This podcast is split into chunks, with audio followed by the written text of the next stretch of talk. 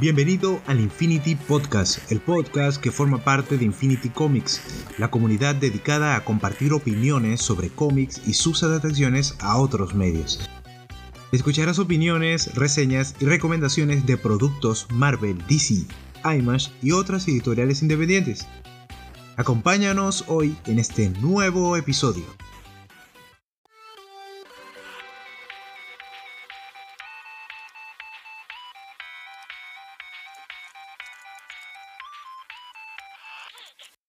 Bienvenidos a otro episodio del Infinity Podcast, el podcast favorito de la solicitud de reintegro de Jonathan Luja.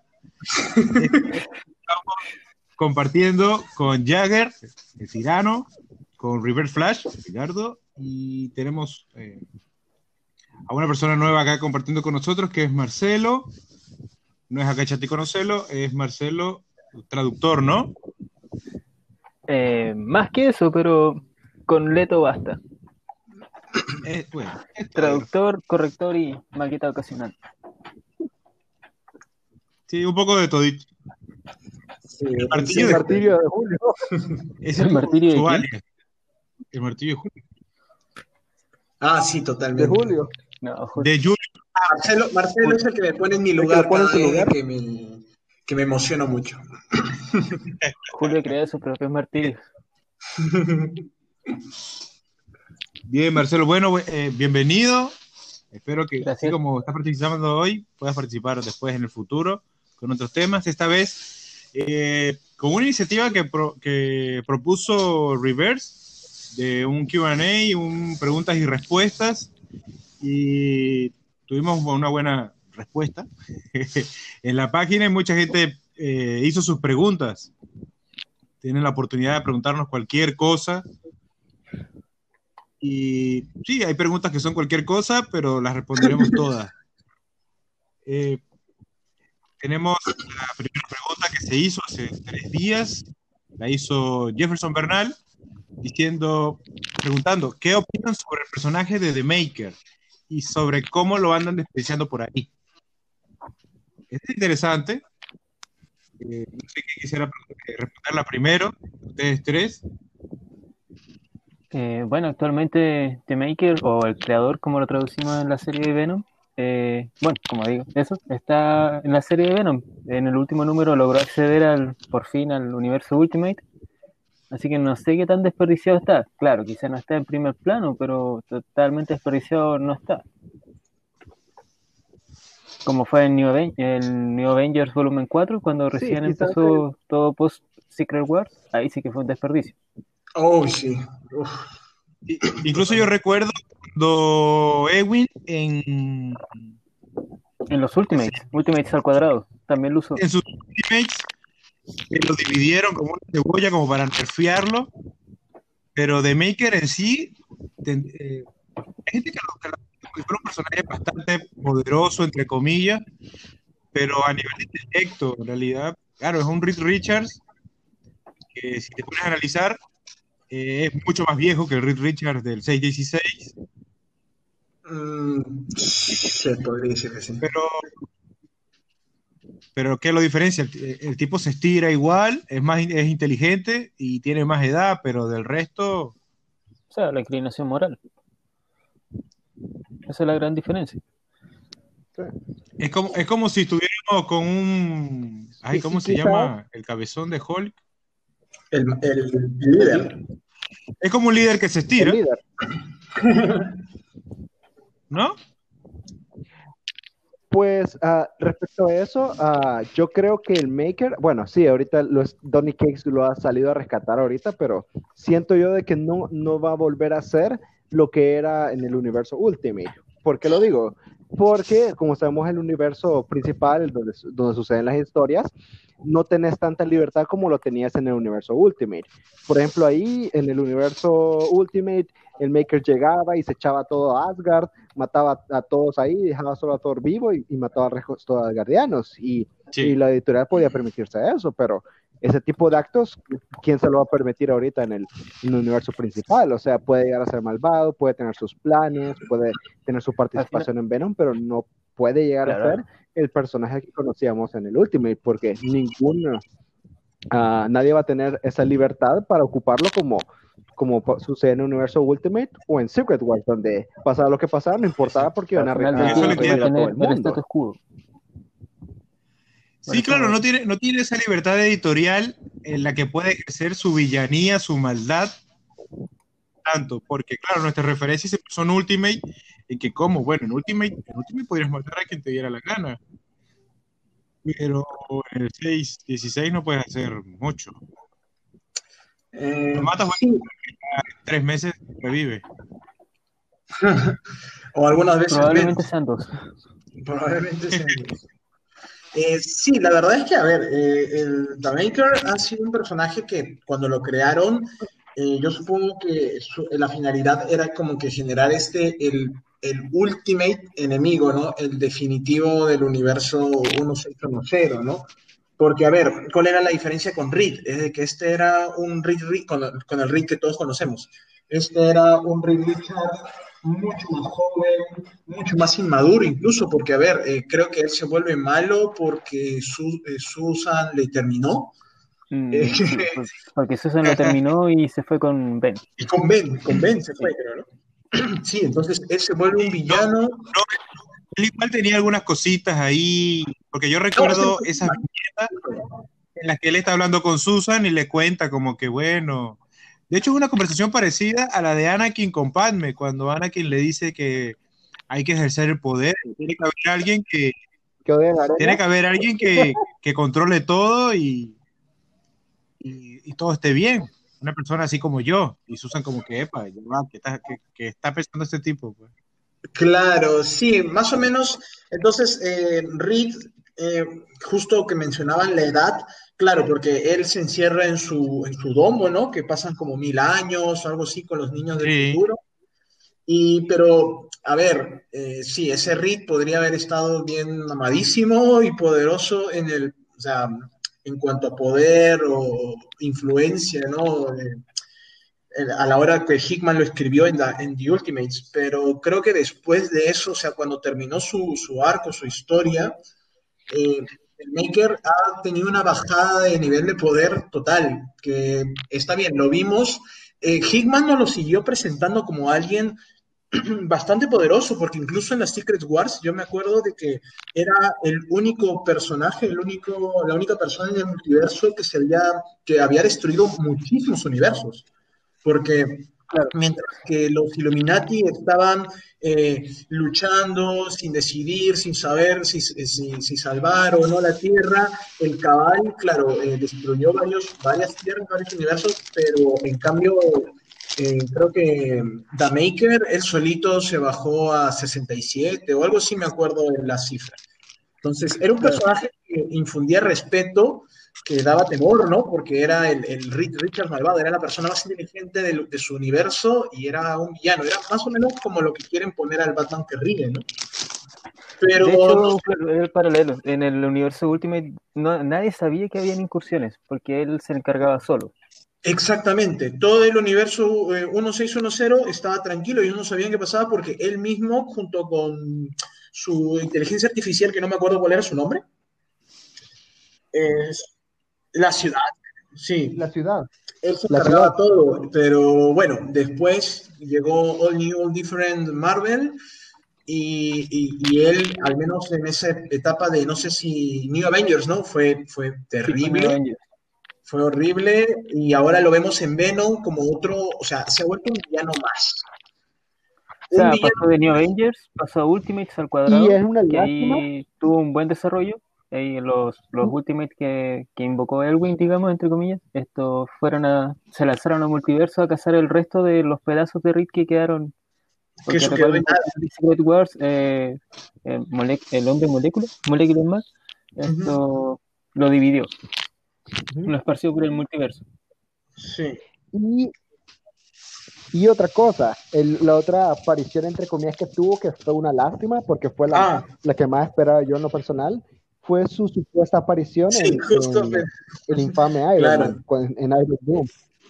Eso fue, eso fue una excepción porque el hecho que de él no era, no era Reed, era, era Mephisto. O sea, era un, quizás la aparición que más esperábamos, pero al final resultó que era Mephisto, o sea, es, sí, me gustó porque te acuerdas de que tenía una portada, la portada nos tiraba el humo de que el Doom bueno se enfrentaba al Rick malo todavía. Eh, sí, fue una decepción.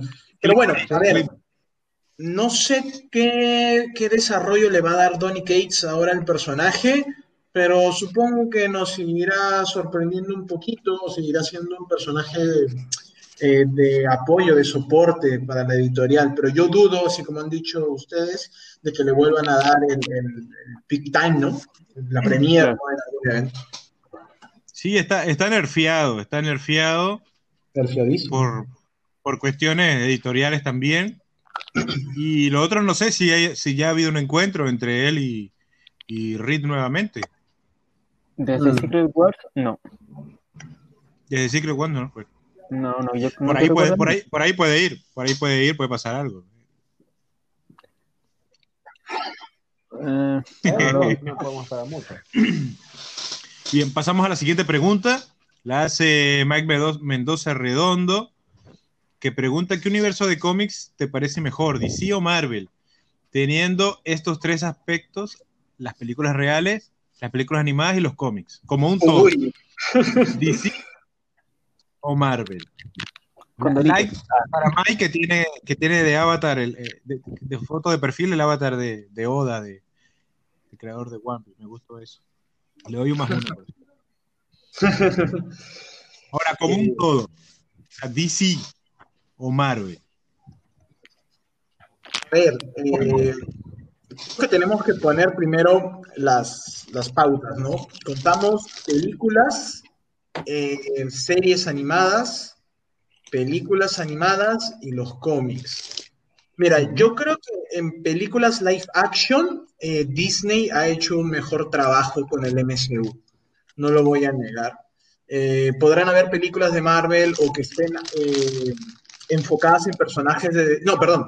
Yo sé que habrán películas de DC que estarán muy bien hechas, que están enfocadas en personajes de DC, eh, ponle el, más claro ejemplo que es el Batman de Nolan, que ni siquiera es parte del DCU, pero bueno, es, una película de un personaje de DC, ¿no? Pero yo creo que eh, Disney, ¿no? Con Kevin Feige y toda la gente de Marvel Studios han creado justo lo que, lo que nosotros nos gusta de los cómics, que es todo un universo cinematográfico eh, junto que, puedes ir viendo y, siguiendo, ¿no? Que está bien, las películas, todas sus películas no serán para Oscar, ni serán tan buenas, y solamente son palomeras, pero hey, han conseguido lo que, lo que sucede también en los cómics, que es toda una, una línea. Así que yo creo que en películas reales, eh, más que por la calidad de cada una, sino por todo el hecho, por todo el hito y lo que han logrado, yo creo que Marvel le gana. En películas animadas sí no hay nada que decir, de ese, es superior. Más bien, lo que han hecho Marvel en las películas reales, lo ha hecho DC en las animadas. Es más, Marvel tiene películas animadas, son, son tan, ¿cómo se llama? Son tan pocas y tan poco relevantes que uno, que, que no, o sea, que quizás la única película animada de Marvel que ha tenido uh, cierto pegue ha sido Spider-Man Un Nuevo Universo, y esa la produjo Sony eh, en series, tanto live action y animadas, eh, yo creo que también Marvel le, podría ganar, creo. Eh, mm. Ah, no, tienes razón, es que estoy hablando, claro, Sí, yo creo que yo creo que ahí este, no, pero en animadas creo que de ese gana. En animadas creo que ese gana, pero en series live action eh, lamentablemente el Arrowverso no, no me ha parecido muy bueno que digamos, al menos como para compararla, ¿no? Es que es que el problema con el Arrowverso es que es que no tiene presupuesto, ese es el gran problema que tienen ellos, o sea, porque no es que no es que los productores no, no, no sepan de cómics o algo así, porque ellos lo han intentado realmente. Ajá, se han puesto con sus, con sus series animadas, con sus series, haciendo referencias, haciendo crisis en tierras infinitas, o sea, de que lo han intentado, lo han intentado los de los de Roberto, pero realmente ni siquiera uh, no tienen el suficiente presupuesto para competir con con Daredevil. en, serie, en series live action, DC sin duda ha sido más arriesgado que Marvel. Mucho Eso más sí, arriesgado no, sí, sí, sí. por el sentido comiquero que ha querido hacer. Ha, querido, ha llevado eventos del cómic a la serie, cosas que vemos que Marvel nunca se atrevió. Con tal que, claro, hizo su, su versión de Defenders, pero eso empezó bien y terminó. Sí, no terminó muy bien que digamos. Eh, sí, lo que pasa es de que, a ver, hay, un dicho que eh, algunas veces haces más con menos, ¿no? Yo supongo, creo, de que Marvel, eh, con el temor de que las cosas salgan muy mal, no quiso arriesgarse como lo ha hecho DC, pero tampoco, ahora que lo, ahora que lo, que lo exponemos así, creo que tampoco no ha estado tan mal porque al menos con Crisis, el, juntar todo, el traer al Flash de las películas, ¿no? O sea, han hecho lo que Marvel no hizo, juntar las series de televisión con las películas. A ver, vamos a ver qué tan, hasta dónde llegan con eso. Sí, porque Agents of S.H.I.E.L.D. nadie la ve, así que es lo más cercano que hemos tenido una unión entre películas y series y realmente nadie ve Agents of S.H.I.E.L.D. Sí, eso sí. Y en series animadas, si tienes razón, ¿cómo no me pude acordar de nuestra favorita Reverse, que es la Harley? Pues sí. Sí, literal, Harley se tanquea, se tanquea toda la serie de Marvel. Ya, pero series animadas no entra dentro de la, de la pregunta. No, sí. Bueno, también, o sea, películas, películas animadas, reales, series, de todo. Y con respecto a los cómics, eh, yo creo que es un empate. Eso de decir de que una editorial es mejor otra, o sea, es bastante subjetivo porque yo lo que, uno, lo, lo, que sí puedo decir es de que DC antiguamente, antiguamente tenía muy buenos escritores y les daba la libertad de poder hacer lo que ellos quisieran, ¿no? Y, y hacían estas historias de los Elseworlds o lo que ahora vendríamos a conocer como los, entre comillas, Black Label, ¿no? Eh, le daba libertad y le robaba también. Exactamente. Entonces, lo que yo sí creo que tiene Marvel, lo que yo sí creo que tiene Marvel y es superior en DC, es en el carisma con los personajes. Porque, por ejemplo, sí.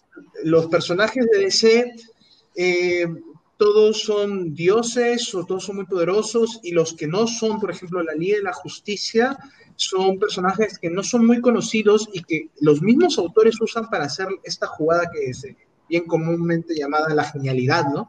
que hace lo que hace Tom King, o Morrison o Alan Moore, ¿no? Con, coger un personaje totalmente desconocido y, crear una, joya.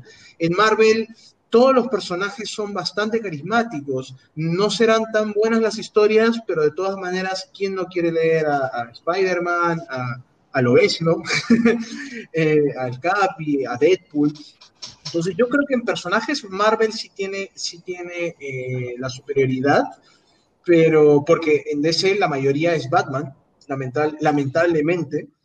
Eh, y Batman eso que, y asociados.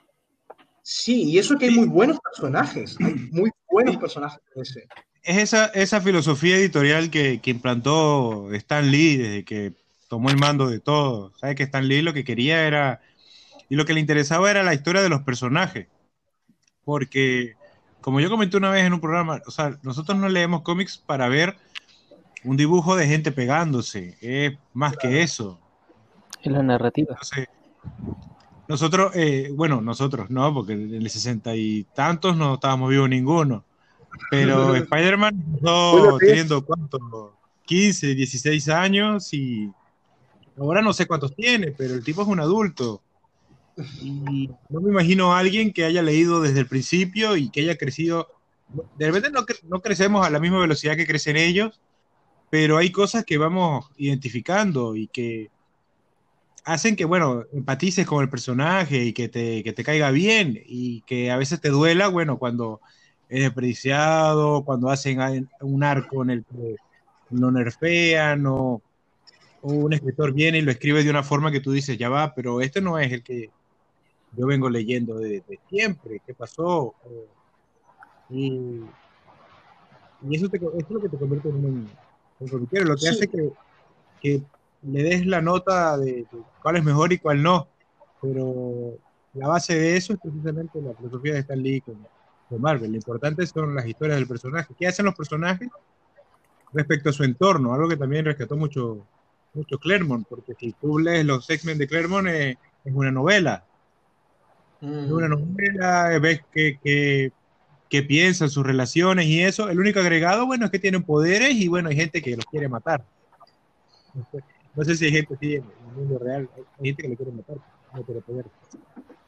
Sí, al final yo creo que, a ver, ¿a quién le parece mejor si Marvel o DC en cuanto a cómics? Es que depende subjetivamente del gusto de cada uno. Hay gente que le puede gustar más los personajes de DC, otro que le puedan gustar más los de Marvel, y, la verdad es que al final es algo que queda en cada uno.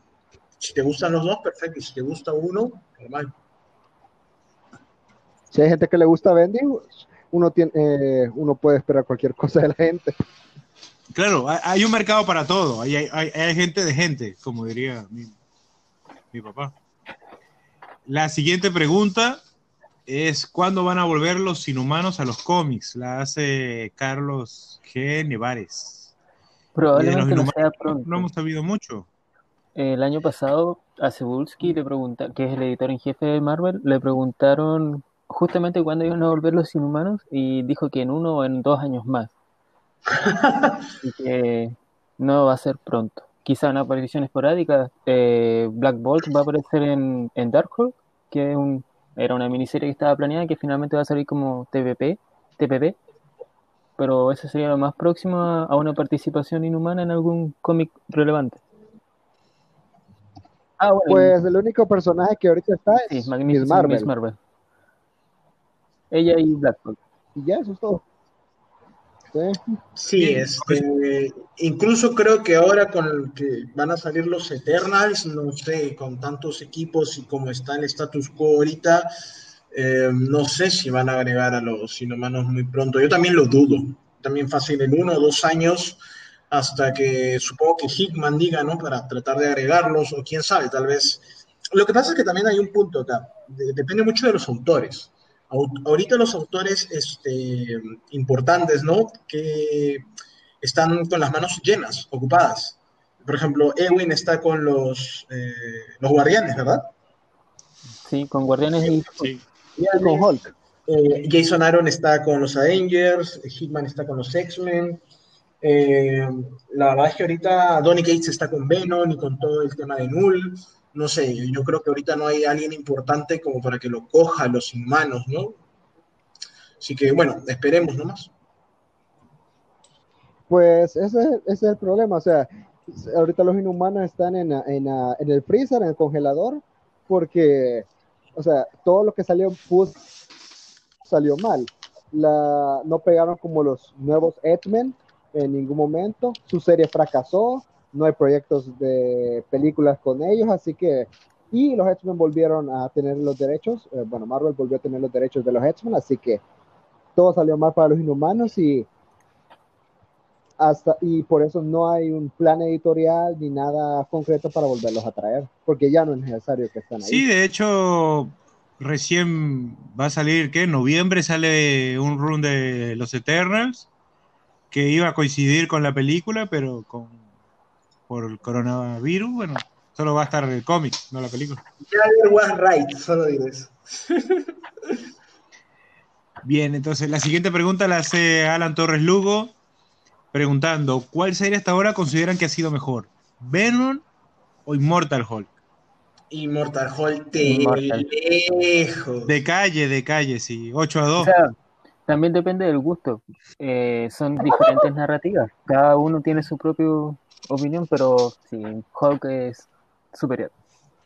Sí, o sea, evaluando constancia, tops, eh, reseñas, ratings en, internet, ¿a quién ves primero? ¿A Venom o Immortal Hulk? Immortal Lo que pasa es de que, a ver, eh, Donny Cates no está haciendo un mal trabajo con Venom.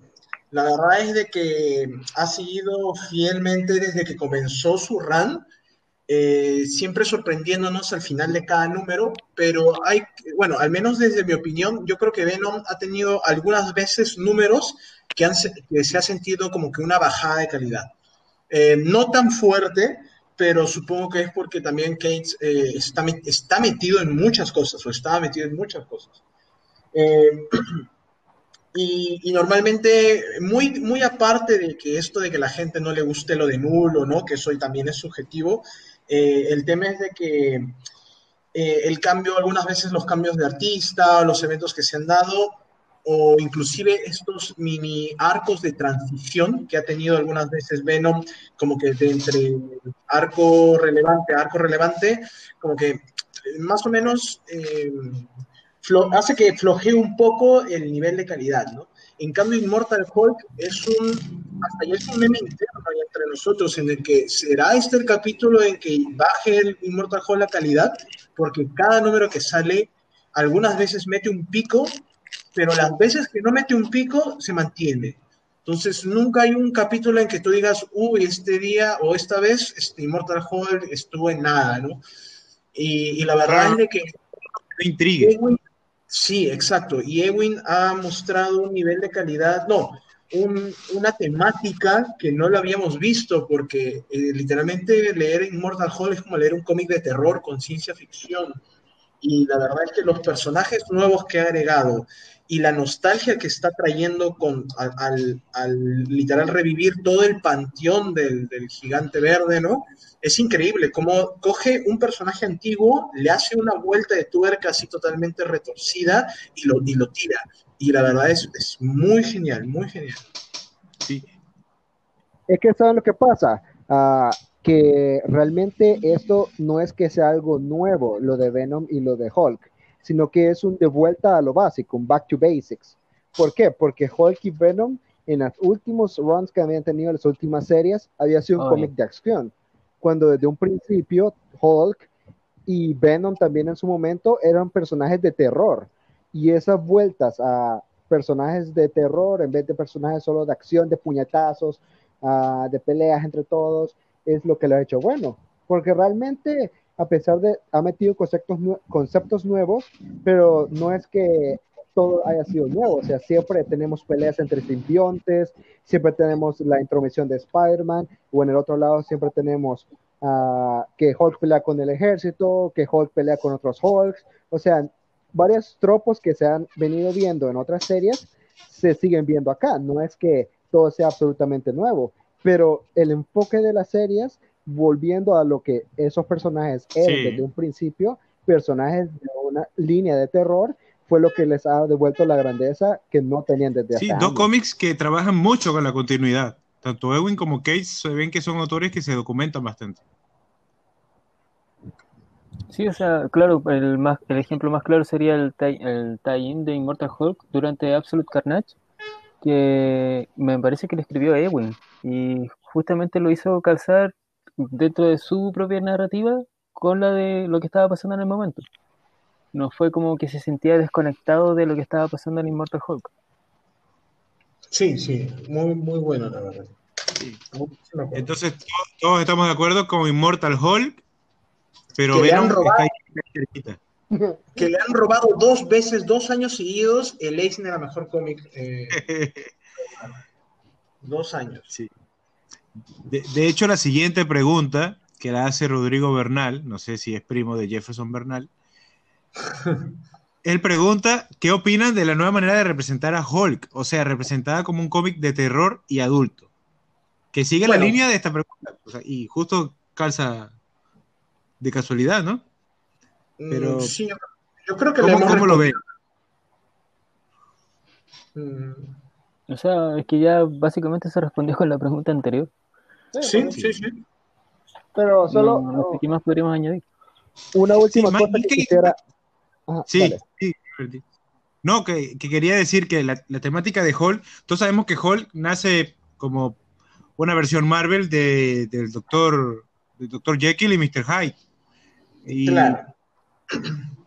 y sabemos que su origen es de terror. La temática que toma Hall es eso, de, la doble identidad, este, lo que eres cuando, cuando te molestas, cómo te ves cuando estás molesto, esa, y profundiza en ese tema. Y es un tema que, si te pones a analizarlo bien, es terrorífico, porque mucha gente que pierde, eh, pierde los estribos, pierde la noción de lo que es en sí mismo y lo que es su alrededor cuando, cuando reprime la ira, cuando se molesta a un nivel ya eh, exagerado, incluso eh, Mariko Tamaki cuando escribió She-Hulk tocó mucho ese tema, lo, lo enfrentó desde un punto, una perspectiva del duelo, con Jennifer reprimiendo todo esto y, y, lo, y lo, lo- lo- hizo a su modo, un tipo más, cada más en el, en el personaje femenino, pero con Hall lo vemos mucho más, más salvaje y Hall es como el, el- Sí. el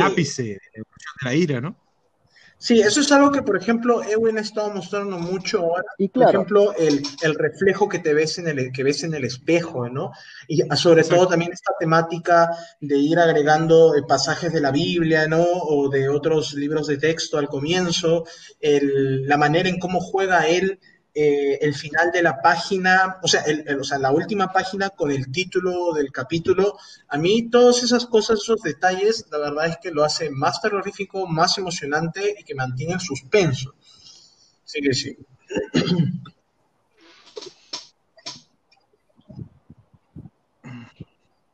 Y claro, ah, yo realmente esto, era, esto es algo que necesitaba el personaje porque, seamos sinceros, cuando llegó Hulk Show, Ah, el sí. personaje tocó fondo, tocó fondo eh, el personaje de Hulk eh, con, con- con- cuando Greg Pak volvió a hacer el Hulk Show, realmente no podía caer más bajo de lo que había caído porque ya las historias solo eran de golpes, incluso lo volvió un, un adolescente, o sea, era algo que necesitaba el personaje, algo fresco, volver a las raíces del personaje, que incluso volvieron a meter un, dato que era poco conocido, que era de que Hulk en un principio solo se tra- podía transformar en la noche, y le dio un giro bastante interesante, dando a entender que cada, que cada Hulk era, diferente, era diferentes personalidades del mismo, pero de que el Hulk que está ahorita, el Devil Hulk, es el que estuvo desde el principio y que por eso en ese momento se transformaba de noche y después con las otras personalidades ya no lo hacía.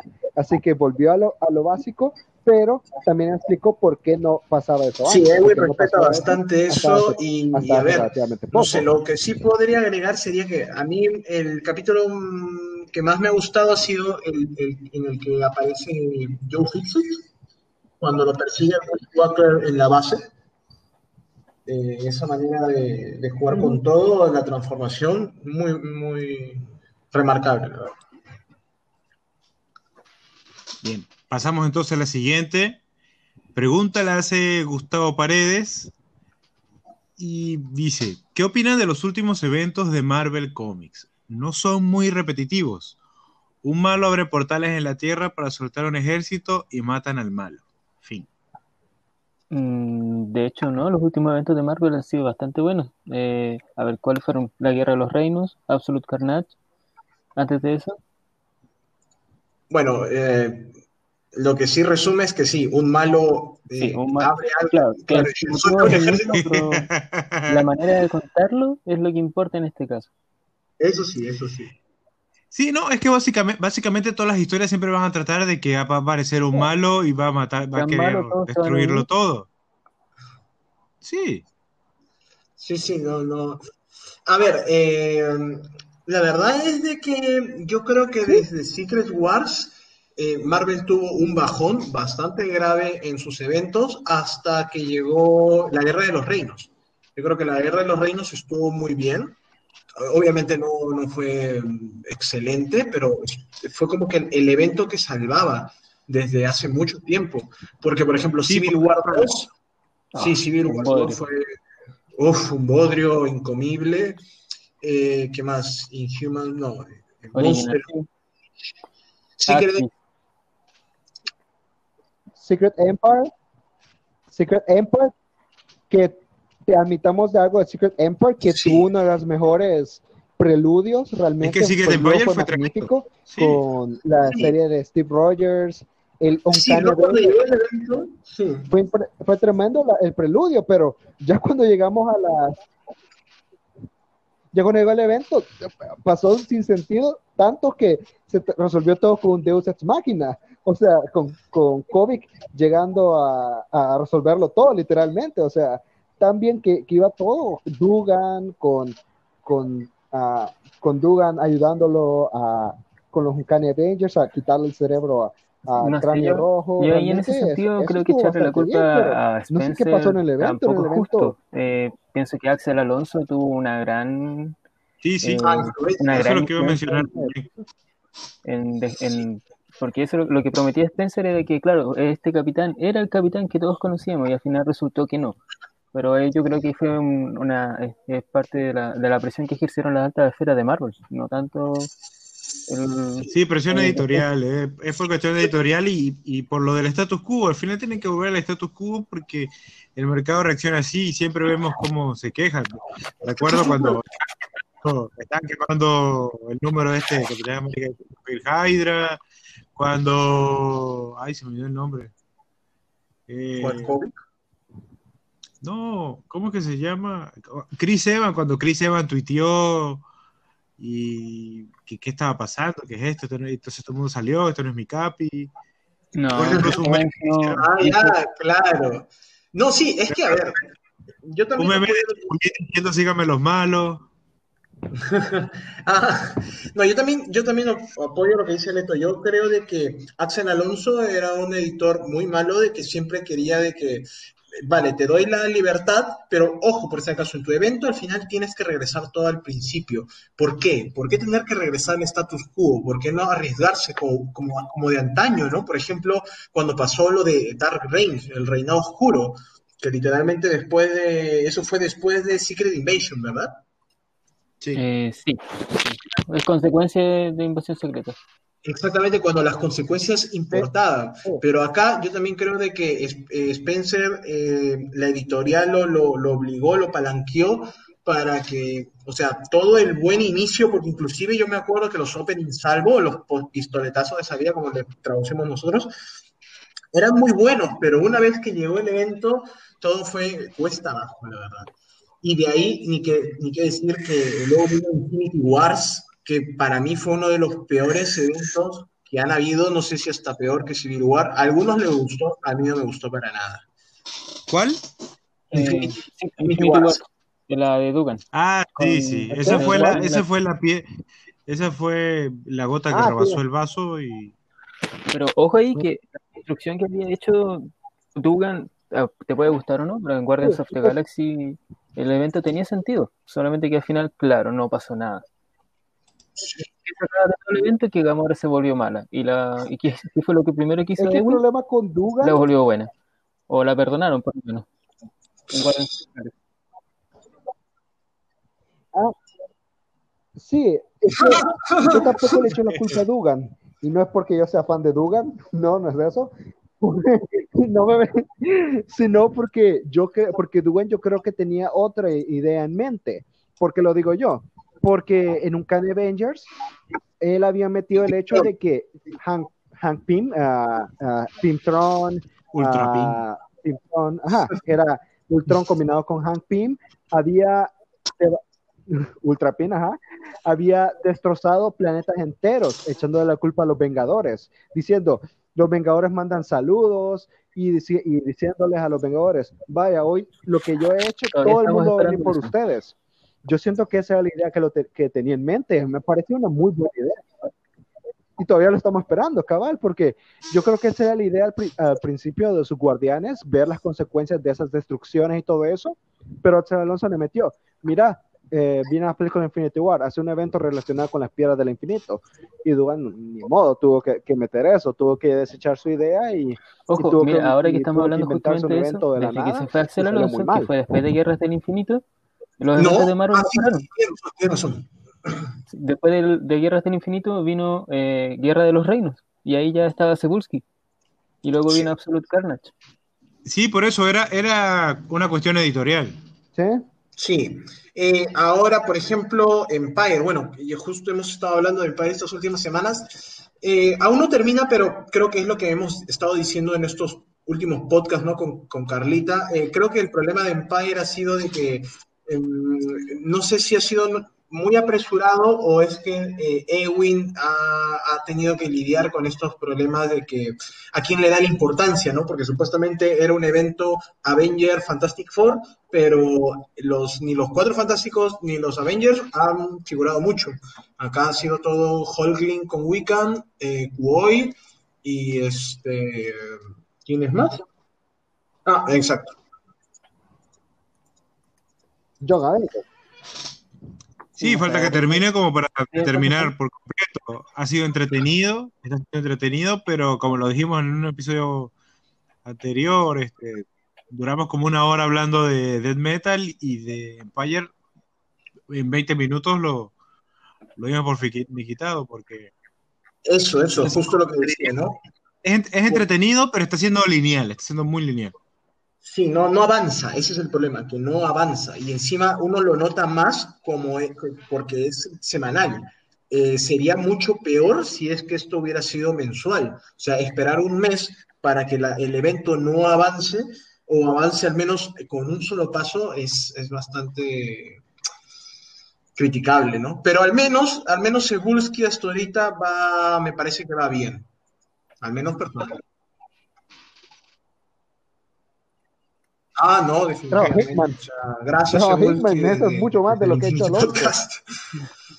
Sí, por eso en línea con la siguiente, en línea con la siguiente pregunta que la hace Sunset, que participó en un podcast acá una vez, preguntando quién es el pasivo. Entonces, el pasivo es Alonso. claro. Definitivamente, definitivamente. La siguiente, que es bastante, da, para mucho, lo habíamos comentado en la previa, eh, la hace Daniel Alberto Peña Reyes. Y él, pregunta, él, está preguntando que si la bruja escarlata merece perdón divino o castigo mutante. Yo justamente estaba. no, pero yo justamente estaba releyendo eh, los John Avengers. Y saben que la secuela del primer volumen de John Avengers era Child Crusade. Y fue hace 10 años más o menos. Fue el 2010. Y ahí se ve uno de los primeros intentos de redimir a Wanda.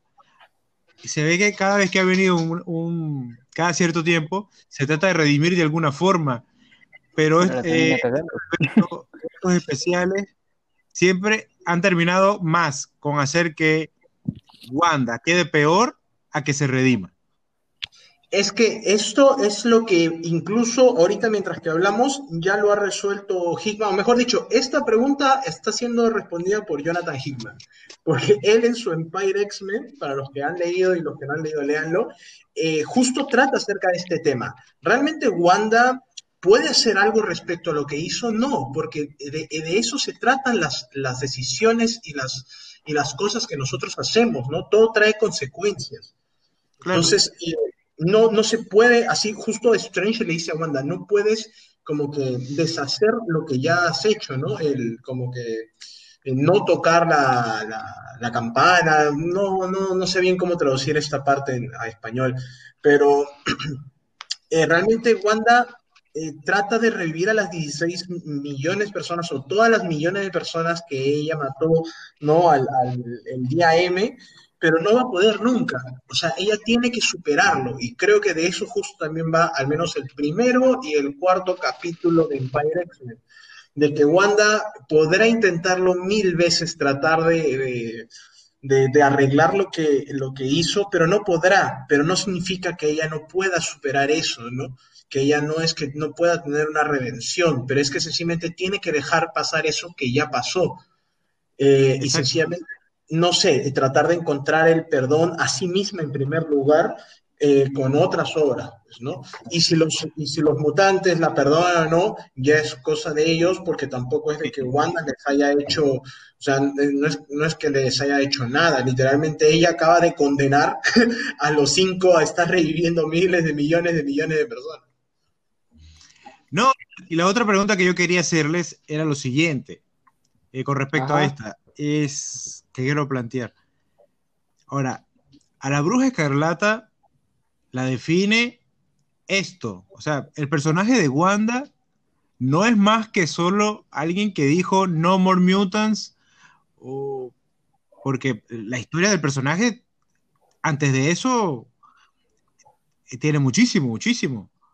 Y Wanda es una vengadora increíble. Y es que recuerdo haber visto una vez en Reddit, en Reddit alguien eh, quejándose, diciendo como que anteriormente, si te pones si revisas bien en los cómics eh, clásicos, ves que Wanda sabe que, sus hijos eh, están perdidos. Que, o sea, ya lo tomó como que, bueno, es algo que pasa a veces. Pero después llegó Bendis y Bendis dijo, no, ella no se acuerda. Este, y vino Janet y se pasó de tragos y se le salió y, y todos habían decidido, o sea, sacó eso de la manga y de repente, bueno, Wanda reaccionó así.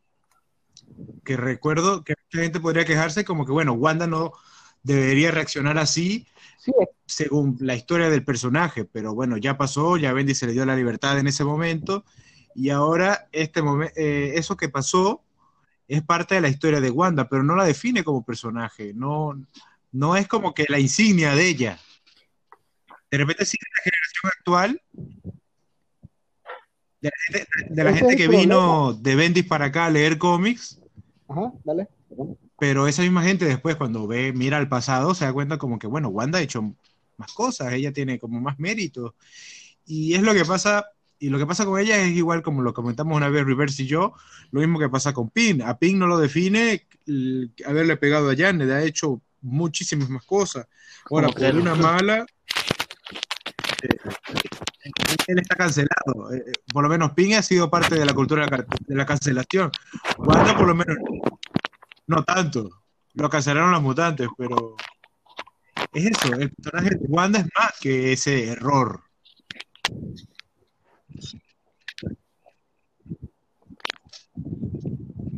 Este es el problema, que que realmente la memoria tanto dentro del universo como en, nuestro universo es bastante extraña, porque vos ves a Cyclops y que todo lo que hizo, lo del Fénix, lo de ser un terrorista y todo eso, llega un Kanye y, rápido lo perdonan, va, está bien todo perdonado, Wolverine se une a su equipo y todo eso, y ya estuvo, y nadie va a arrestarlo. Y, y por ejemplo, Logan se vuelve loco y asesina a un montón de personas y nadie le dice nada. Pero, por ejemplo, tenemos a, lo que decíamos, Hank Pym hace 15 años dentro de los cómics, eh, le pegó a Janet Van Dyne, ha salvado el mundo muchas veces y todo el mundo, todo el mundo recuerda lo que le pegó a, Janet, ni siquiera le recuerdan que él creó Ultron, ni siquiera eso que fue peor, se lo andan replicando cada rato, pero cada, en cada serie, en cada escritor, a cada rato le dicen, vos le pegaste a Janet. O sea, es bastante, es bastante raro todo esto. Y Wanda lo queramos o no, a pesar de que ha hecho varias cosas, todo el mundo lo va a recordar como eso. Sí, y que parece que cada vez, y que parece que, cada vez que Wanda reaparece, que quiere hacer algo, le recuerdan eso, y la historia que escriben es de ella queriendo redimir eso, y, y no, ella puede contar otras cosas, o sea, el personaje puede ir en otra dirección. A ver, eh, lo que pasa es de que hay un tema bastante real, la verdad, un problema que no solamente sucede, en la ficción, sino en la vida real. Y es que hay una frase que dice, eh, mata un gato un día y te llamarán toda la vida asesino de gatos. Lo que pasa es de que lamentablemente mucha gente, tal vez no nosotros, pero hay muchas personas de que siempre se les queda grabada más los traumas o las cosas negativas o malas de, de las personas. Entonces, lamentablemente, no sé si llamar a estas personas ingratas, pero muchas veces uno recuerda lo malo más que lo bueno y se queda con esa idea. Entonces, eh, yo creo que es lo mismo que le pasa a Wanda, que sea lo que sea que haga, al grupo que se una o con la persona que esté, siempre va a estar el recuerdo de que ella fue la que casi extingue a los mutantes, ¿no? La que literalmente destruyó o separó a los, a los Avengers por primera vez. Eh, siempre van a estar Y eso que y eso que ella resolvió lo de, lo, de, los mutantes, porque gracias a ella y con el con Hope con el Fénix, ellos restauraron a los mutantes, volvieron a nacer más mutantes gracias a Wanda y a Hope. O sea, tampoco es que no lo haya resuelto ella, ella ayudó a resolverlo, pero siempre sí, la pero va a estar justo como te digo, que, es una cuestión ya del ser humano, de la mayoría del ser humano. Lo, lo digo también porque eso pasa en la vida real, lamentablemente. Sí, pasa en la vida real, pasa en las películas y pasa en TNT. Pasa en TNT. Bien, entonces nuestra respuesta unánime sería que, bueno, la bruja escarlata merece perdón, sí. No sé si perdón, pero quedar en paz. Necesita un buen escritor que la haga quedar en paz con los mutantes. Bueno, la siguiente pregunta la hace Merari. Merari Pregunta, ¿creen que si grandes editoriales como Smash de Televisa en México comenzaran a publicar indies Jan Days, Valiant, IMAX en mayor cantidad que DC y Marvel, la gente compraría estos cómics o solo representarían pérdidas? Actualmente otras editoriales publican indies, pero no a la cantidad y con el nivel de distribución de Televisa, así que las personas desconocen su publicación. No, representaría pérdida. Es algo obvio. La gente quiere comprar Batman, quiere comprar Spider-Man, no quieren comprar, eh, con el respeto que se merece, se merece la serie, eh, Giant Days, por ejemplo. Que una Algo, categoría algo de me dice, algo me dice que GB va a estar reclamando después de que No, venga. pero es que Claro, es que esto es cuestión más de negocios algo de marketing. que, Sí, que en el eh, sentido de calidad, porque tú podrás tener la historia más mejor escrita y mejor dibujada en un cómic, pero si no tienes marketing, si no tienes esa fuerza, esa espalda financiera, eh, no vas a venderlo tanto como, como querrías. sí, es que este es un Hay una razón por la que DC publica, no sé, seis series sobre Batman. Es porque Batman, querámoslo o no, vende. Exacto, Eh, es que es- una estrategia de marketing. Bueno, Sí, es que ese es un tema, un tema de capitalista, porque, a ver, eh, a ver, ¿cómo lo explico? Sí, justo como dice Leto, ¿no? Eh, por Sin ejemplo, sonar comunista. No- normalmente la- las editoriales Marvel y DC, si hablamos eh, en, en Estados Unidos, meten a Bat- DC mete a Batman en todos lados porque sabe que así, la- por la misma razón por la cual la gente compra Death Metal. No importa que literalmente saquen de la chistera un Batman Manhattan que ríe, la gente lo va a comprar. Es basura, es grasa, pero no importa, es Batman. La gente lo va a comprar, sea lo que sea. pero Literalmente. hay una por- forma, perdón, continúa. Sí, eh, por ejemplo, eh, en Marvel. En Marvel, por ejemplo, meten a Wolverine en todos lados. Meten a Wolverine incluso hasta con los hombres. Inclusive el mismo Lein- Leinil Yu lo, lo, lo- dijo de que él se agregó a Wolverine en la etapa de, de X-Men vol- volumen 5 número 1, ¿no? En este volumen actual, fue con los hombres, fue porque en la editorial le dijeron de que para que venda tenía que estar Wolverine en la tapa. Así que él no le quedó de otra. No le queda igual- igualito que Spider-Man. Ahora, por ejemplo, en Latinoamérica, yo, por ejemplo, cuando iba a las, a las tiendas de cómics, o al menos en las grandes librerías ¿no? de los centros comerciales, veo que los niños entran con sus padres y cuando piden al- o buscan algún cómic, van por Deadpool, van por Spider-Man. Entonces, y los cómics de Deadpool, todos sabemos que desde, inclusive en la época de Dugan, salvo por algunas excepciones, los cómics de Deadpool son terribles, son malísimos. Eh, pero la gente los compra así, a cantidades industriales, igualito que las chicas compran ahora a Harley Quinn. Eh, entonces, obviamente las editoriales, las empresas ven eso y, y, generan. Eh, una, hubo una editorial que salió acá en Perú de que, empezaron a imprimir, a, a sacar cómics, pero solamente sacaban Star Wars, eh, Spider-Man y Deadpool. Y la verdad es que eh, duraron lo que duraron, pero no querían sacar ningún otro cómic. ¿Por qué? Porque la mayoría de gente solamente compraba eso. Entonces, eso es un problema de editorial. Incluso muchos se quejan de que no les están dando mucha representación a los indies, pero incluso DC tiene ese problema. Miren nomás a Mr. Miracle. Ni siquiera es para irnos a las ventas, miren nomás en Infinity Comics, las reacciones. La gente no, no compra o no deja reacción con respecto a la serie. Y eso que fue una de las mejores series de, de los últimos años. Y ha Ganó sido el- Eisner, ¿no? ¿Perdón? Que Mr. Miracle ganó un Eisner igual. Sí, ganó. limitada, creo. Sí, O a los dos años que- No, sí, ganó a mejor serie limitada y mejor arte los. Eisner han sido más de indies que de, de mainstream. Y saben, Sí. pero ¿saben lo que pasa? Lo que pasa realmente es que no es lo mismo vender un indie en Estados Unidos que venderlo aquí en Latinoamérica. ¿Por qué? Exactamente también. Porque Es un mercado distinto. Exactamente, allá 3.99 para ellos no es mucho, o sea, 3.99 para uno clase media allá en Estados Unidos, vos compras unas tres, cuatro, unas cuatro series regulares cada mes, te compras un evento, el evento del momento y te compras una que otra colección, perfecto. Aquí no puedes hacer eso, aquí la gente, por ejemplo, en mi país gana 300 dólares como salario mínimo. No puedes estar arriesgándote a traer tantos indies porque nadie lo va a comprar, porque no tienen el dinero para comprarlo. Tienen Sí, que Exacto, una- tiene- tienes más capacidad de experimentar, de tomar una lectura normal. Ponte, vas a tu tienda, compras tu Batman, compras tu Spider-Man y dices, bueno, vamos a intentarlo con esta nueva que se ve la portada interesante.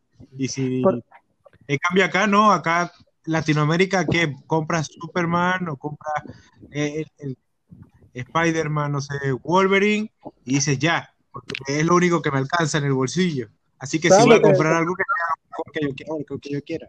¿Saben lo Acá que carísimo. Acá comprar una, acá comprar una grapa son eh, dos días de comida, literal. ¿Saben lo que deberían hacer? ¿Cuál para ustedes ha sido el cómic indie más exitoso de los últimos años? Para ustedes. The Walking Dead. Exactamente. Walking Dead. The Walking, The Walking Dead. ¿Por qué es The Walking Dead tan famoso? Porque había una serie de televisión que estaba haciendo, la estaba rompiendo en los ratings y la gente quería más. O sea, ese tipo de cómics son los que deberían traer. Y ahorita aprovechando que Netflix, Amazon Prime están comprando los derechos de esas, de esas, ah, de esas series de cómics indies y lo están volviendo a series de televisión exitosas. Los dos ma- los mayores ejemplos ahorita, The Voice y Umbrella Academy. Eso es lo que Claro, no, y algo, y algo que no sé si pasó igual Outcast. El momento. Yo vi la primera temporada de Outcast y después no supe más, no, no la seguí. Sí, hay, bueno, eso ya depende de cada uno. Hay algunas series de televisión que sí la, la rompen, ¿no? Y eso ayuda a los cómics, o al revés, ¿no? Eh, ponte el caso de Deadly Class. Cuando salió Deadly Class, a mí es una de mis series indie favoritas, y el cómic es muy bueno, pero la serie eh, no pegó tanto que hasta la cancelaron, ¿no? Yo sigo esperando Sí. de que ya hagan series de, las, de, las, de los cómics de Hitman, pero de que hay muy buenos cómics indies, la verdad es que hay, me- hay mejores cómics indies que incluso series de, de mainstream de Marvel y DC. Pero lamentablemente en Latinoamérica eh, es muy difícil, la verdad, muy difícil. Esa es la cosa, porque tienen que aprovechar el momento. Porque si ahorita que en octubre sale, por ejemplo, The Voice, sale una temporada, aprovechas acá y vendes los integrales de, de- de The Voice, de la serie original de The Voice, y te los van a comprar algunos por la serie. Umbrella Academy ahorita volvió a ser famosa, vende los integrales de Umbrella Academy original, por ejemplo. Eso es lo que se tiene que hacer. Tampoco, obviamente, tampoco vas a meter, meter ahorita Pats Romanas y nadie sabe ni, ni- ni nada. Tienes que aprovechar el momento de si tal serie ahorita está en el auge, todo el mundo está hablando de ella, vendes el cómic y más de alguno te lo va a por- comprar. Claro, es por la hora de mercado, no, tiene que ver Sí. mucho con la calidad. Por eso, respondiendo directamente a la pregunta, ella dice si representaría pérdidas o si la gente lo compraría. O sea, la gente podría comprarlo si es alguien que está interesado en los indies, pero si la empresa ve que es poca la gente que lo compra, ellos van a dejar de venderlos. Si ven que hay gente que les parece eh, importante el, el nivel de, de compra, bueno, lo, lo continúan. Pero es, es, es eso principalmente, la, la, Sí, la es un problema que también. ganan.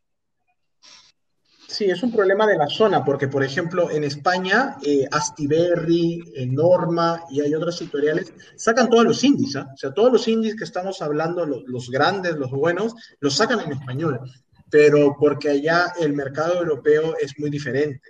Eh, la gente compra, compra esos cómics.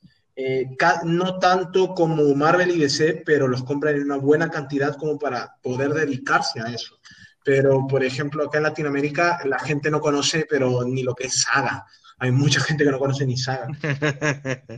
Entonces, ya con eso. Por eso, o sea, las empresas o las grandes editoriales en Latinoamérica traducirían más indies si hubiera más demandas de indies. Si ellos ven que las demandas de indies aumentan, ven interés en las personas en indies, lo van a hacer. Lo van a hacer porque van a decir aquí hay plata. Vamos a traerlos porque nos vamos a enriquecer con eso. Entonces, Y eso si dependerá, la- y eso dependerá, sí. eso dependerá de Netflix y Amazon Prime, en mi opinión. Eso dependerá de ellos porque si siguen sacando series de cómics indie, si siguen pegando bien, esa es la única forma para mí que los indies se vayan a vender en Latinoamérica. Sí, y ese es el mercado regulándose, porque como cada vez eh, Marvel es más dueña de, su- de sus derechos, DC tiene sus propios derechos, entonces, como cada quien quiere toda la plata para sí, Entonces, que dice, bueno, no voy a hacer una serie con DC porque tengo que darle la mitad, tengo que darle tanto, no voy a hacerla con Marvel porque tengo que negociar, no voy a hacerla con Sony porque tengo que negociar, voy con el indie, con el autor directamente, negocio con él y, y la mayoría de la plata me queda a mí, porque eh, se reparte entre menos personas, entre menos ejecutivos, y eso, bueno, es, es lo, eso es lo que ha traído que haya un boom de series de live action de cómics indie. Bueno, Pasamos entonces a la siguiente, que es Luis Francisco Cortés preguntando cómo se lleva a cabo el proceso de traducción, maquetación en cuanto a organización y tiempos. ¿Le respondes tú, Julio? no, yo iba a decir que más bien que lo respondas tú y yo te complemento en alguna cosita. Y él te corrige. Eh, no, generalmente es al revés.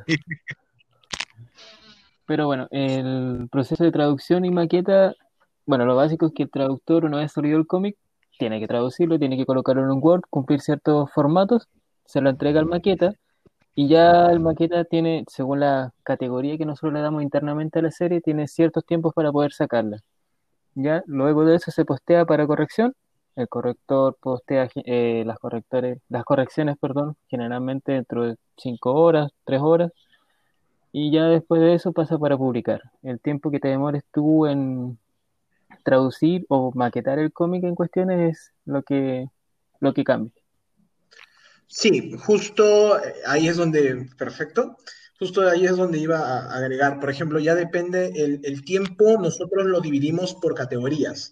Lo que pasa es que tenemos eh, algunas reglas de entrega, ¿no? Por ejemplo, una traducción, un traductor normalmente pues, tendría que entregar más o menos unas dos traducciones cada dos semanas, cuatro traducciones al mes, dependiendo también de sus series, igual que un maqueta, ¿no? Sacar eh, una maqueta cada dos semanas o dos maquetas al mes, pero todo eso, este, eh, se le agregan otras reglas que son las categorías. Por ejemplo, hay series, los eventos, los eventos más importantes o los cómics más importantes están en la categoría cero. Esos son los cómics, por ejemplo, que tienen que salir el mismo día. Si muchos dicen, no, porque este cómic no ha salido, o porque este cómic, eh, o gracias porque este cómic ha salido justo ese día, es porque nosotros hemos este, decidido de que ese cómic es de categoría cero. Los de categoría 1, por ejemplo, eh, tienen que salir entre esos, o sea, puede salir el mismo día o como que también puede salir hasta máximo una semana, ¿no? De ahí vienen los de categoría 2, que ya son cómics no tan importantes, pero por ejemplo que generalmente son de Marvel o de DC, bueno, de Marvel sobre todo, que eso pueden demorar, por ejemplo, un mes. Y luego vienen los de categoría 3, que vendrían a ser ya cómics eh, in- independientes o de DC o que generalmente nosotros consideramos como caprichos nuestros, ya que la misión de Infinity es eh, sacar eh, todo lo que podamos de Marvel, estar al día en Marvel, pero obviamente nosotros también como, como es nuestro hobby, nuestro pasatiempo, podemos darnos nuestro capricho para sacar el cómic que querramos.